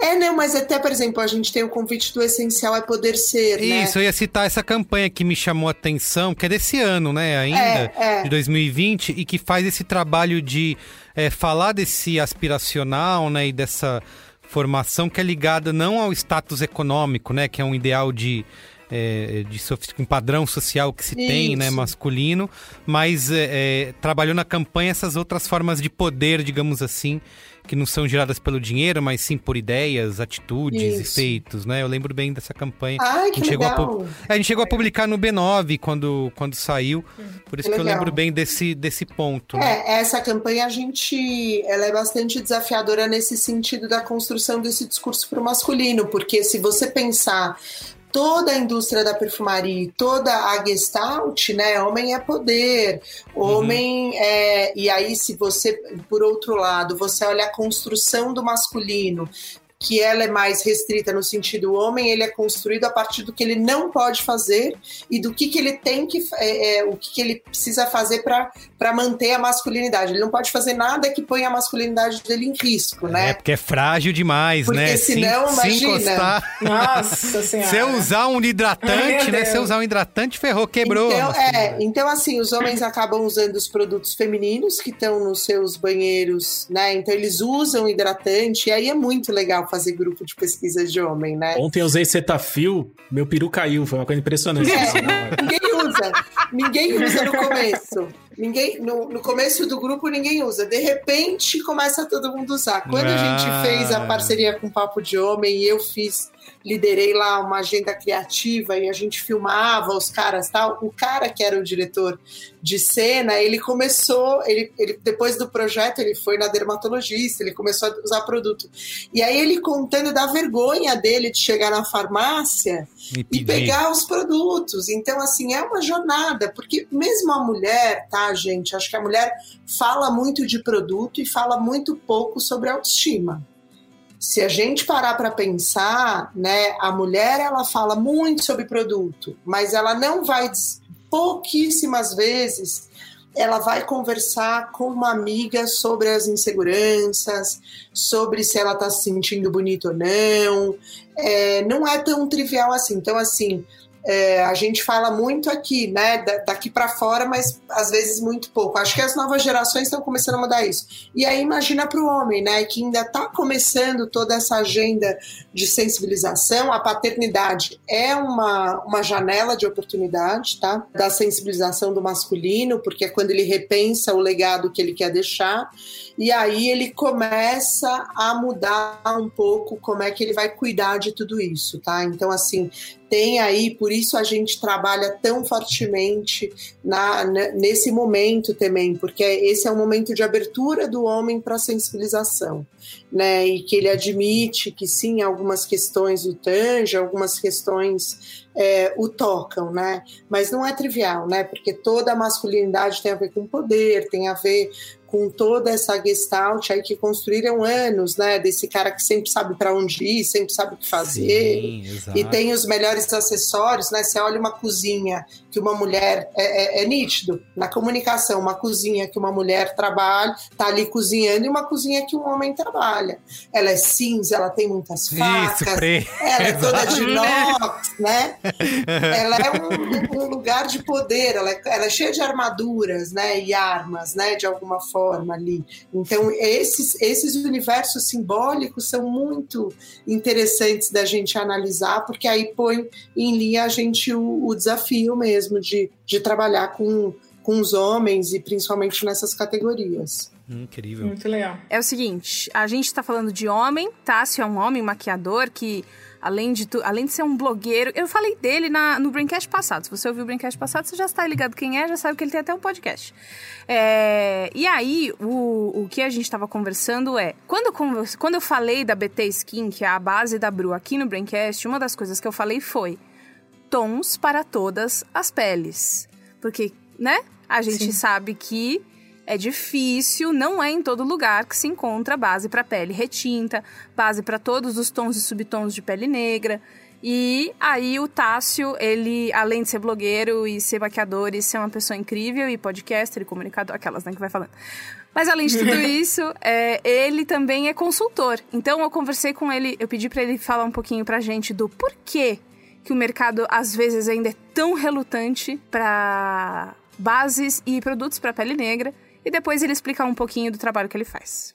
Essa é uma questão que me intriga muito. É uma pergunta muito boa, porque as empresas, as marcas, as lojas de maquiagem só têm a perder quando não prestam atenção no público consumidor negro. Perder dinheiro, inclusive, porque a gente movimenta bilhões todos os anos e esse mercado de beleza sempre foi um mercado muito aquecido entre a gente. Tudo isso faz parte de uma estrutura muito maior, é reflexo de um sistema que não reconhece e que não valoriza a maquiagem ou qualquer outro cosmético como uma forma bonita da gente reparar os danos causados pelo racismo na nossa autoestima. Uma vez que a gente entende aí a maquiagem como um processo de embelezamento do corpo, para a gente se achar bonito, para a gente achar o outro bonito e ver essa possibilidade negada pelo sistema, é porque ele reconhece, é porque ele entende muito bem como isso opera na cabeça da gente e quer barrar, entendeu? Além de jornalista e maquiador, eu também trabalho oferecendo consultoria. A gente também oferece uma consultoria de elaboração ou revisão de cores, porque quem faz um tom faz todos. Não faz porque não quer ou porque não consegue. Mas os mesmos pigmentos que são utilizados para fazer uma base clara, por exemplo, que a gente vê aí aos bandos no mercado, são os mesmos pigmentos que são utilizados para fazer também uma base de pele escura, que a gente já vê menos, né? Em uma quantidade menor, já são mais escassas essas cores. Então, não tem por que não fazer esses tons, principalmente aqui no Brasil.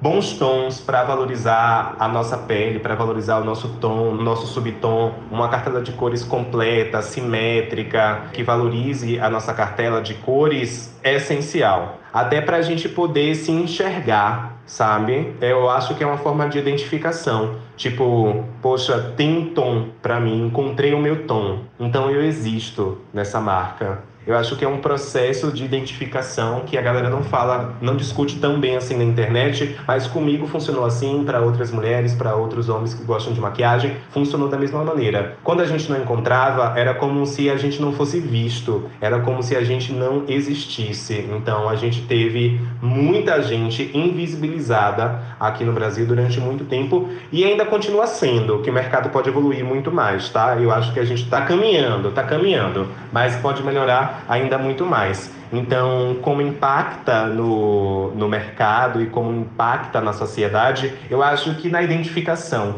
do nosso povo. Tipo, quando você se vê representado ali em uma cartela de cores, é como se você passasse a existir em uma marca de beleza, em uma marca de maquiagem. Quem faz um tom, faz todos. Solta o microfone, adeus. Nossa, é, é até emocionante ouvir ele falando, né? É bem forte, né? A forma que ele coloca as palavras com precisão, assim. Precisão que ele tem também na hora de desenvolver produtos. Nossa, eu tô meio assim ainda com, com, a, com a. Enfim, uau! Palmas, palmas. Eu trabalho com o Tassi faz algum tempo já, conheci ele através da internet, né? Do trabalho dele de, de, de, fazer resenhas de produtos. E eu acho que isso é muito importante. Assim, desde que eu comecei a trabalhar com maquiagem, tem uma frase que eu ouço muito e que eu, é um gatilho para mim. No começo eu entendia muito, eu depois eu fui vendo que não é bem assim, né? Que é, ah, o mercado trabalha assim, o mercado funciona assim. Gente, quando eu falo isso pra mim, porque eu ouço muito, toda vez que eu questiono algo, é essa frase que eu recebo na sequência, né?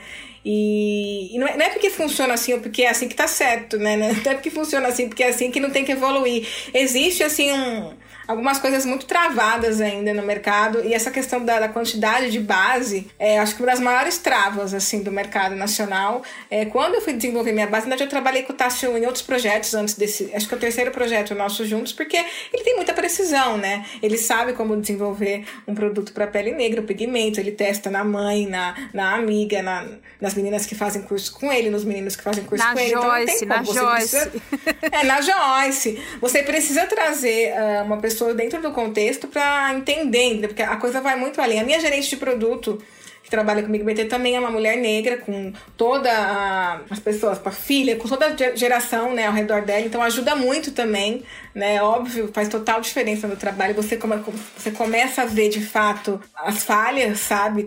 Falhas que talvez que provavelmente eu não enxergaria né, sozinha. Então, ter uma pessoa comigo, não só o Tasso dando consultoria, da Mata também deu consultoria pra gente, que é maravilhosa, e, e ter uma pessoa comigo no dia a dia, né, todos os dias ali, né, na labuta, vamos dizer, é, é essencial. E o mercado tem isso, né? Quando eu fui desenvolver a BT Skin, falando de BT Skin mesmo, assim, da, da base, é, a gente começou a desenvolver há dois anos e eu botei na cabeça que tinha que ser, que tinham que ser 30 cores, porque dentro da, da nossa pesquisa, das conversas que eu tinha com o Tássio, eu fiz outros projetos com o Tássio que a gente conseguiu fazer uma tabela simétrica, porque a simetria é muito importante. Porque às vezes a marca não consegue fazer 30, porque realmente é muito investimento, tem que ter muito espaço em loja e tem toda uma complexidade. Mas a marca consegue fazer 10, então faz 10 equilibrado, sabe? Faz. Tipo assim, você olha as 10, você vê ali um degradê. Não faz 8 branca e duas uma média escura e uma escura, só para falar que tem, sabe? Eu acho que é isso que incomoda mais ainda, essa falta de, de simetria, né? É como, como se a pele negra fosse uma só e a pele branca pode ter nuance e a pele negra não, né? Sendo que na realidade a pele negra tem muito mais, né, nuance, né? uhum. né? É, pula muito mais os subtons, assim, porque ela é mais pigmentada. Uhum. Então ela tem mais pigmento, ela é mais pigmentada. Então ela varia muito e as variações são muito, muito mais marcantes. Então é óbvio, né? E aí, desde essa época do, do corretivo que eu fiz com ele, da outra base que eu fiz com uma collab minha, é, ele sempre. A gente conseguia fazer uma tabela simétrica, mas sempre faltava, sabe? Faltava umas duas, faltava umas três, para ficar melhor, para ficar assim, no topzera, vamos dizer, né?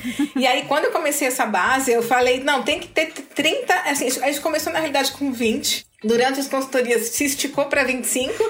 E durante a consultoria finalizada ali do Tássio, eu falo, Tássio que esticou para 30, porque precisava. E a gente falou, caraca. E, e dá para esticar para mais até, óbvio. Dá, é muitos tons, né? 40, 50. Acho que dá pra até uns 50 daria, daria para esticar. A Rihanna tem... tá esticando até 50, né? Ah, a Fenty acho que vai Foi. até 50. É, a Fenty, a começou com 40 e esticou para 50 depois, né? Eu acho que sim, a gente sabe como natura que a gente tem muito que melhorar nesse sentido da maquiagem, tá? Acho que não dá pra gente falar diferente disso. O que a gente, e sim, tem toda essa equação do tamanho do portfólio, que o tamanho que é o business de maquiagem dentro da Natura, o que, por exemplo, quando você olha para uma empresa do grupo, que é a Avon, onde a maquiagem, né, responde é, por maior parte, tem importância maior no portfólio, acho que são equações que não justificam, né? É preciso ter representatividade, acho que ele trouxe esse ponto muito bem.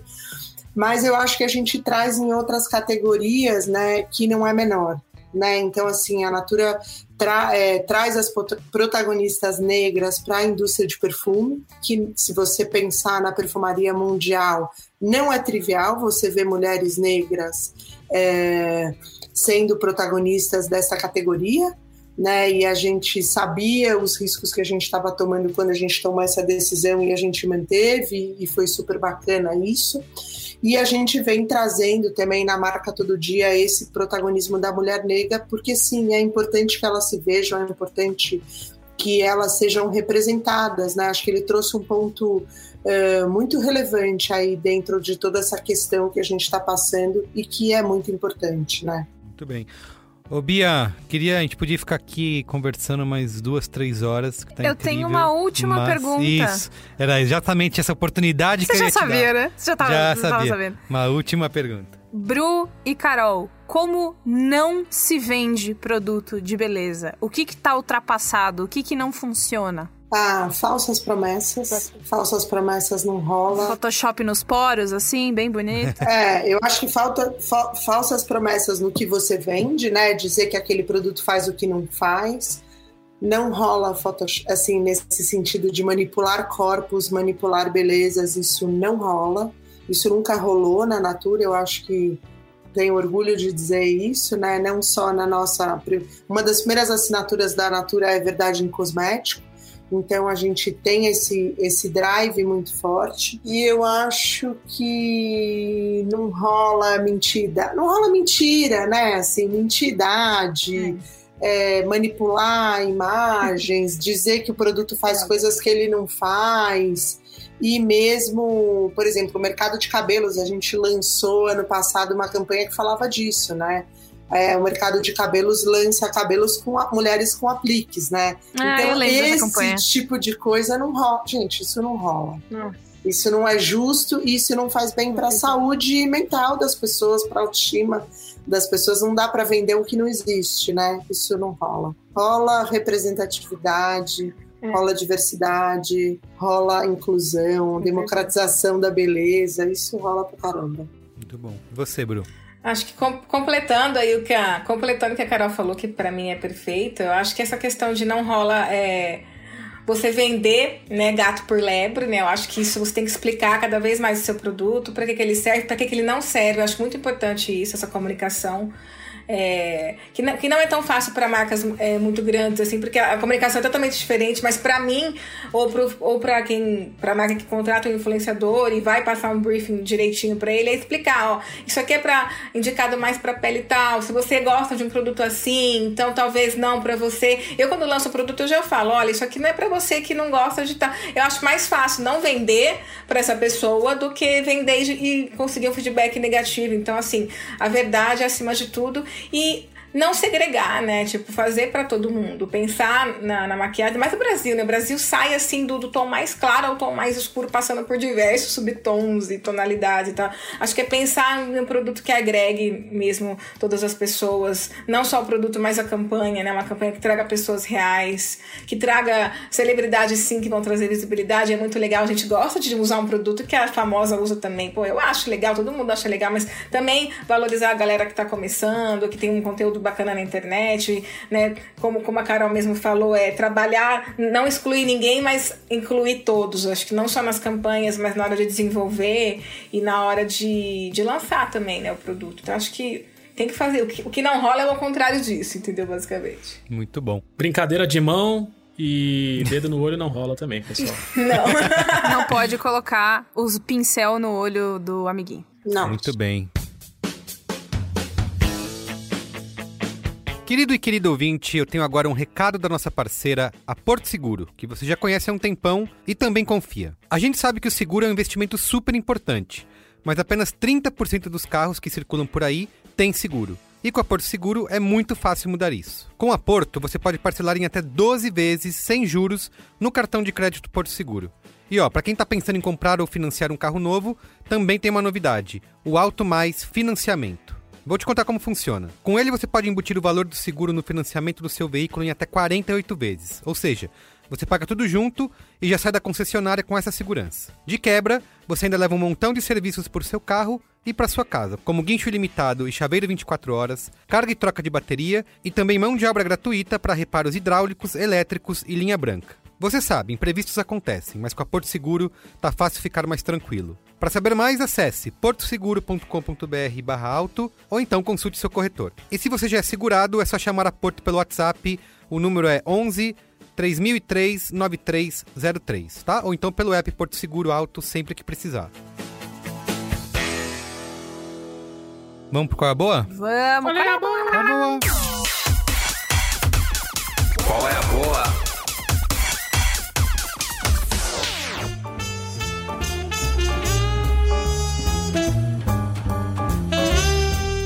Aliás, é, Carlos Merigo, você sabe o que, que eu tenho?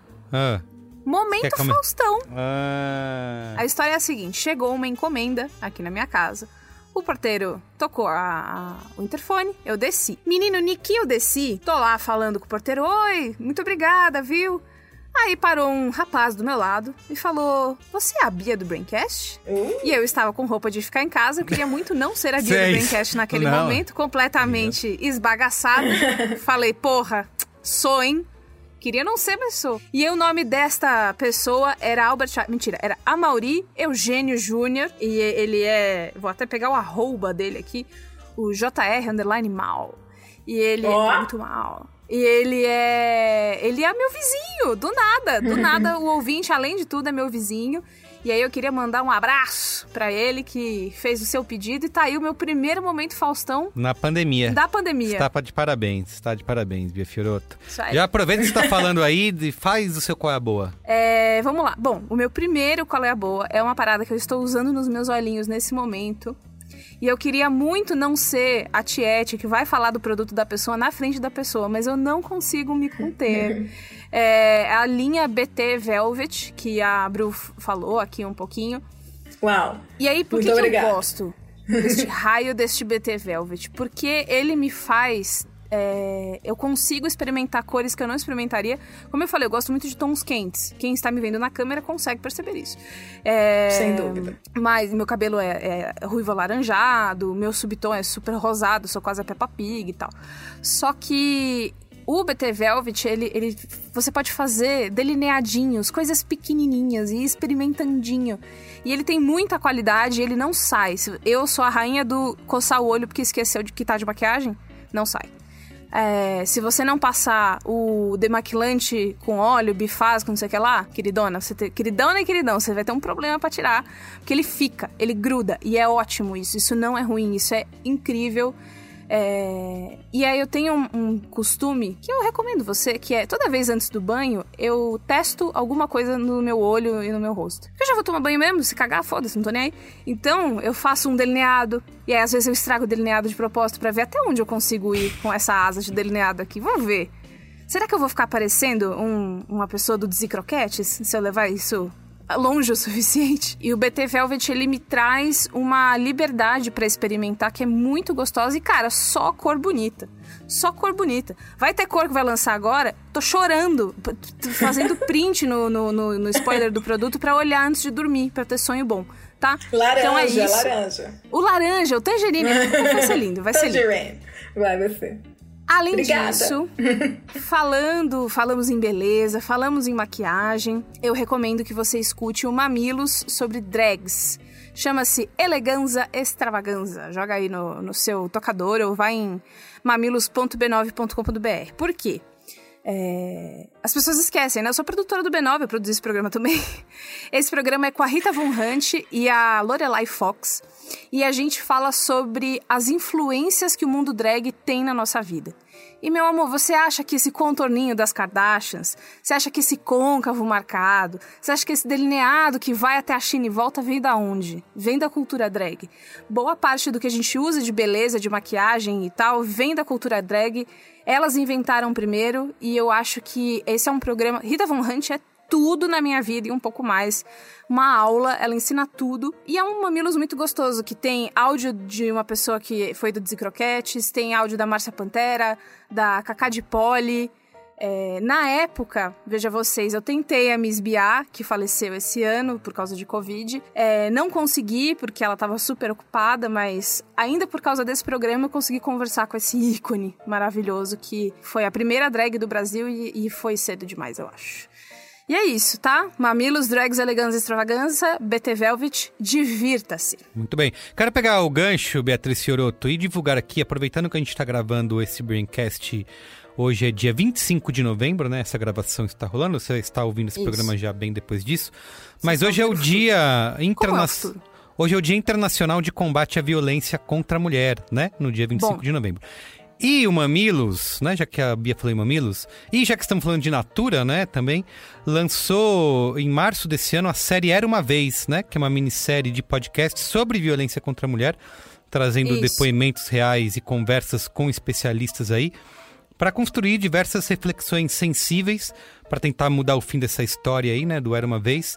E são cinco episódios, né? Você pode acessar mamilos.b9.com.br e você acha esses cinco capítulos lá para ouvir e acho que é importante, né? Bia É, se você não quiser ficar garimpa- garimpando, joga Era Uma Vez Mamilos Podcast. Não, não. Você... Entra mamilos.b9.com.br. Vai Tá ter um bom, link tá lá bom. especiais. Clica lá, Tem vai estar lá razão, dentro. tem razão, vai tem tá lá razão. dentro. Mas pode fazer isso que a Bia também falou. Você vai chegar, você vai chegar lá. Eu acho que tem que. O ouvinte, a ouvinte. O importante achar... é chegar. Exatamente. E ouvir o conteúdo, tá? Então a série O era uma vez. é chegar. E essa minissérie é muito linda. Também é aquela coisa, gente. Trabalhar nos bastidores da coisa, na produção da coisa. Eu ouvi todas as entrevistas inteiras, brutas, ouvi depois tudo decupado, chorei, fiquei feliz, dei risada. Não ache que porque é, é violência contra a mulher que vai ser só horror, pesadelo, histórias horríveis. É, é- Não é isso, é, é sobre é sobre o que acontece e como a gente pode, como a gente pode agir é, contra isso. Essa é uma outra agenda que eu trabalho muito dentro da Natura, que é a violência doméstica. Teve, eu acho que é importante que a gente se sensibilize. Acho que tem duas coisas que são relevantes. Os números aumentaram muito na pandemia e a violência doméstica ela acontece em todas as classes sociais, tá? Ela é distribuída entre mulheres de todas as classes sociais da população. A gente precisa perder o nosso preconceito em relação a isso e acolher essas mulheres que precisam da gente, precisam do nosso carinho e não precisam se envergonhar do que elas eh, passam e- ou passaram na vida delas. Muito bom. Ó, e por fim aqui um outro qual é a boa rapidamente conectado com o cinemático, né? Escute o nosso podcast que acontece duas vezes por semana, toda terça e quinta aqui na Rede B9, lá em cinemático.b9.com.br, onde a gente falou sobre The Crown, né? Sobre as quatro temporadas. A última quarta temporada estreou na Netflix há, há alguns dias aí, algumas semanas. E eu assisti as quatro temporadas junto com a, a Ju já tinha visto, né, as três primeiras, e ela viu comigo tudo de novo para gravar o cinemático. E digo que acho que é uma das melhores séries da Netflix que eu já vi. É, que eu viciei, né? Fiquei viciado ali. Eu sei que ficar acompanhando história de, da realeza, né? White people problems, pode ser um pouco. Você né? ficar lá, gente, você vê, mas Elizabeth tá aí faz tempo, né? É isso, exatamente. Mas a série. Menina Diana, olha a que coisa série que é viciante e dá, e dá vontade de assistir. Dá vontade não, realmente fiz isso. Assistir com o Google do lado, né? Porque tudo que acontece, você sai pesquisando e quer saber se realmente aconteceu daquele jeito. Então, recomendo. Quem não viu ainda, é uma série que estava na minha lista há bastante tempo. É, e a quarta, eu gosto, a terceira temporada ainda é a minha preferida, mas a quarta tem esse ingrediente especial, né? Que a gente viveu e acompanhou, né? Pelo menos eu aqui, que tenho um pouco mais de idade que você, Bia Fiorotto. Ah, a Diana e o, e o príncipe Charles, né? E todo aquele caso dos tabloides. Agora a gente vê isso representado na série. Então, ficar pesquisando se realmente foi isso que aconteceu e tal. Então, assista The Crown e ouça o cinemático, tá? É isso. Isso. Eu, esse ano, fui tocada pela série Uma Amiga Brilhante, da Helena Ferrante. É, eu acho que ela traz a sutileza, as fragilidades e, e a rivalidade do universo feminino. Tem a ver com as nossas origens, tem a ver com as nossas repressões. Foi uma série que me tocou profundamente, assim, e que eu acho que toda mulher, todo homem deveria ver mas é, é especialmente importante para as mulheres, para a gente entender de onde vem tudo isso que a gente passa de alguma forma. Acho que essa é a minha, minha dica de série. Muito bem. Repete pra gente o nome aí. É uma amiga brilhante da Helena Ferrante. Da Helena Ferrante. Perfeito. Não é amiga, ge- amiga genial? Amiga Genial tem, é o nome do livro, mas a Ah, série é. Beatriz, presta atenção. Ok, tá bom. Amiga Brilhante, e, mas é sobre a trilogia e é, é muito linda, a fotografia é linda e o feminino ali é retratado de uma maneira muito tocante. Perfeito. E você, Bru? Fala aí, seu qual é a boa? Bora. Bom, vou fazer dois. Qual é a, qual é, qual é a boa? Qual é a as boa, boas? Quais Qual é- são as é boas? Bom, vou aproveitar qual é a boa para divulgar dois amigos incríveis. O Herdeiro da Beleza que vocês viram agora, o Tássio Santos, que vocês viram não, que vocês ouviram agora, né? Lançou o Sentido da Beleza, que é o primeiro podcast voltado para pessoas cegas ou com baixa visão, para ensinar maquiagem, né? Uma iniciativa sempre o Tássio começando aí uma coisa nova, mudando o mercado e trazendo esse conteúdo tão importante. Então já tem podcast Sentidos da Beleza, tem no Instagram também, para quem quiser acompanhar também. Ele faz lá o hashtag para cego ver, que é incrível também. Eu acho que é uma tendência também. Uma tendência não, eu acho que todo mundo tem que fazer mesmo. Como Precisa, né? É, chega Precisa, já. Né? Né? Vamos fazer. Ah, vamos incluir, né? Vamos trazer esse momento de inclusão, né? E falando do mercado de beleza e trazendo uma amiga que também agora é uma parceira, né? A gente estava falando desse momento de pandemia, de trazer bem-estar, wellness, né? Tem a Luna Care, que é uma marca de wellness né, que é uma categoria que está crescendo, está chegando no Brasil timidamente, já bomba muito lá fora. Los Angeles, por exemplo, é muito forte. E ela tem essa marca, que é uma marca que ela começou de uma forma praticamente artesanal, é a Carla Lopes, tá? Que é a CEO da marca, né, a fundadora. E é uma marca que tem sprays energéticos, balm energético, é uma pegada toda diferente, toda né, focada em energia. Ela faz incensos também, ela aprendeu os incensos com a avó dela, tem uma questão ancestral ali muito linda a história. E a Luna Care começou a bombar muito, né, durante a pandemia. A marca dela fez assim, eu conheci a marca dela no começo do ano. Eu falei para ela, amiga, você tem que bombar muito. Entrei como investidora da marca, então em breve temos, teremos novidades Olha também, só. muito crescimento. Eu acho que é, é um spoiler. Eu não é, informações em primeira mão. Mas eu acho que é muito legal. Eu acho que meu, esse trabalho meu, assim, o trabalho nosso, né, é também impulsionar outras vozes, impulsionar outras outras histórias. Eu estou muito feliz de estar podendo impulsionar a Carla e essa marca que eu estou apaixonada, completamente apaixonada, a Luna Care. Eu acho que a galera de casa, todo mundo pode conferir esses produtos dela que não existe no mercado, assim, essa, essa, essa categoria wellness da forma que ela faz, da história, com a essência. Então, conheçam Luna Care, conheçam Carla Lopes. Essa é a minha dica, esse é meu qual é a boa. Muito bem. E você, Gino? Finaliza para nós aí. Vamos lá. É, faz bastante. Eu acho que faz bastante tempo que eu não dou dica musical. Acho que a última coisa que eu falei provavelmente foi o Parcells. É, eu lembro. É, cara, descobri uma banda. Tem, tem umas vezes eu descubro umas bandas sem querer, tipo, o Spotify continua tocando, uma coisa que eu tava ouvindo antes, aí entra essa banda e falo, caramba, que coisa gostosa é essa? Aí eu vou ver, os caras tocaram 20 vezes no Brasil, são a banda mais famosa do mundo e eu sou a única pessoa que não conhecia. Aí eu falo, putz, que mané, né? Todo mundo já, já tá curtindo aí, eu tava ouvindo Beach Boys ainda. E. Uma, eu, eu... Uma... Hum. É, é triste. E aí uma dessas foi essa, esse arte dessa banda é um trio do Texas, nos Estados Unidos, mas eles têm um nome tailandês. Chama Krungbin. É o suco do moderno, né? São Nossa, um trio, eu não consigo um trio lidar texano com isso. Que, que coloca o nome tailandês na sua banda.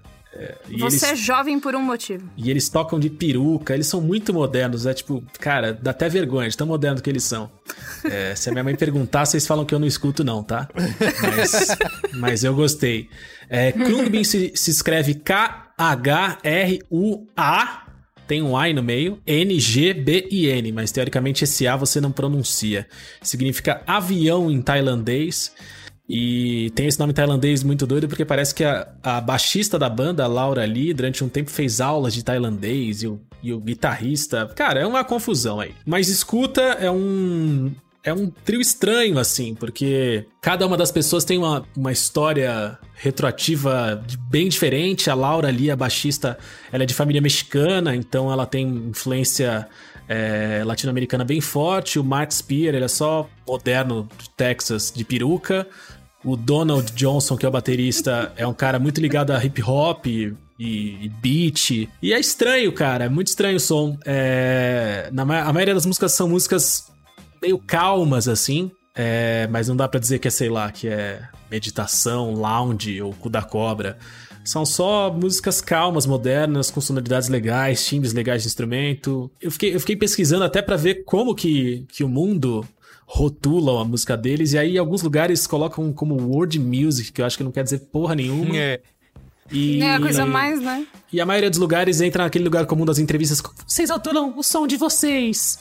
Ah, o nosso som a gente não rotula. E sabe, e não, é, não vai pra lugar nenhum a, a não conversa. Liga pra rótulos. É, então, e é meio isso, assim. E aí eles vieram pro Brasil, tocaram no Rio, no Circo Voadores, que foi um, um sucesso. Tocaram no Pop Load aqui em São Paulo ano passado, que foi um sucesso, eu não fui me ferrei. Só você não foi. É, e eu, eu fiquei puto, que eu tinha algum evento, eu acho, na época. Eu fiquei. acho que era casamento de alguém, não sei. E eu fiquei pensando, caraca, essa hora, bicho. Era pra estar tá ouvindo música e tomando água. E não tava, tava no casamento. E... Vendo matrimônio. Mas é isso aí. É, escutem por aí, se eu não me engano, são três discos. Ou, não, são quatro discos. Tô checando por aqui. É, o qual último que é, disco. Qual que é a música que eu tenho que começar? Pô, sei lá. Vai no, vai, no Spotify, vai no Spotify dá play, que aí toca, toca, um, toca as 10 ali. Faz isso. Tá bom. Você vai ouvir Tá bom, tá Texas bom. Sun, provavelmente, e White Gloves, que são as duas mais ouvidas. Mas os quatro discos são bons. E aí é, é curioso que, assim, a influência da baixista, da tal da Laura Lee, que, que tem família mexicana e que tem essas coisas sul-americana, uma das músicas, eu tava escutando, acho que semana passada ou retrasada, uma das músicas foi lançada esse ano como um single, chama Pelota. E aí quando você escuta, ela tem aquela, aquela coisinha de música típica, que tique tique tique tique tique, fica cantando como se fosse um coralzinho. Ali- Aliás, muitas músicas instrumentais e algumas com pouco vocal. E essa pelota, quando eu escutei, eu falei, nossa, cara, isso aí é a cara de um documentário sobre futebol sul-americano ficar tocando essa música de fundo, sabe? E aí aproveito essa deixa do meu pensamento, né? Mal sabia eu quando escutei a música pela primeira vez e tive esse pensamento, que hoje, no dia que a gente grava o Braincast, Diego Armando Maradona morria, teria morrido. Então, eu não vou nem entrar muito no assunto, falar muito pra não começar a chorar, mas Ah. É, cara, tem. A gente sabe de cor as jogadas do Maradona, vê os gols, viver o cara. E aí, quando bater a saudade, tem um excelente documentário do, do Emílio Costurica, o Maradona por Costurica, que é muito, muito, muito bom, muito legal de se assistir. E a HBO produziu e lançou no ano passado um documentário chamado Diego Maradona, que também conta muito da história dele, mas especialmente fala- fa- conta bastante a, a passagem dele por Nápoles, é super, super legal. Então fica aí a, a saudade desse grande gênio da bola. E é isso aí. Cara, essencialmente latino-americano, né? Que lindo. É isso aí. Um cara bom de bola e humano melhor ainda, né? É isso aí. Muito bem. Gente, obrigado, viu? Foi incrível. Obrigada, Queria Bru. Quem quer seguir valeu. você nas redes faz Obrigada o quê, a Bru? vocês. Ah, é mais fácil lá no Instagram, Bruna Tavares, que daí de lá tem, tem todas as outras redes, tá tudo, tá tudo linkado lá na bio. E obrigada, gente. Obrigada pela oportunidade, pelo papo. E prazer estar aqui com vocês, tá bom? Beijão. Carol, foi incrível. Muito obrigado, viu? Obrigada, Incrível. Prazer. Beijo. Então tá bom. Até semana que vem. Tchau. Tchau. Tchau.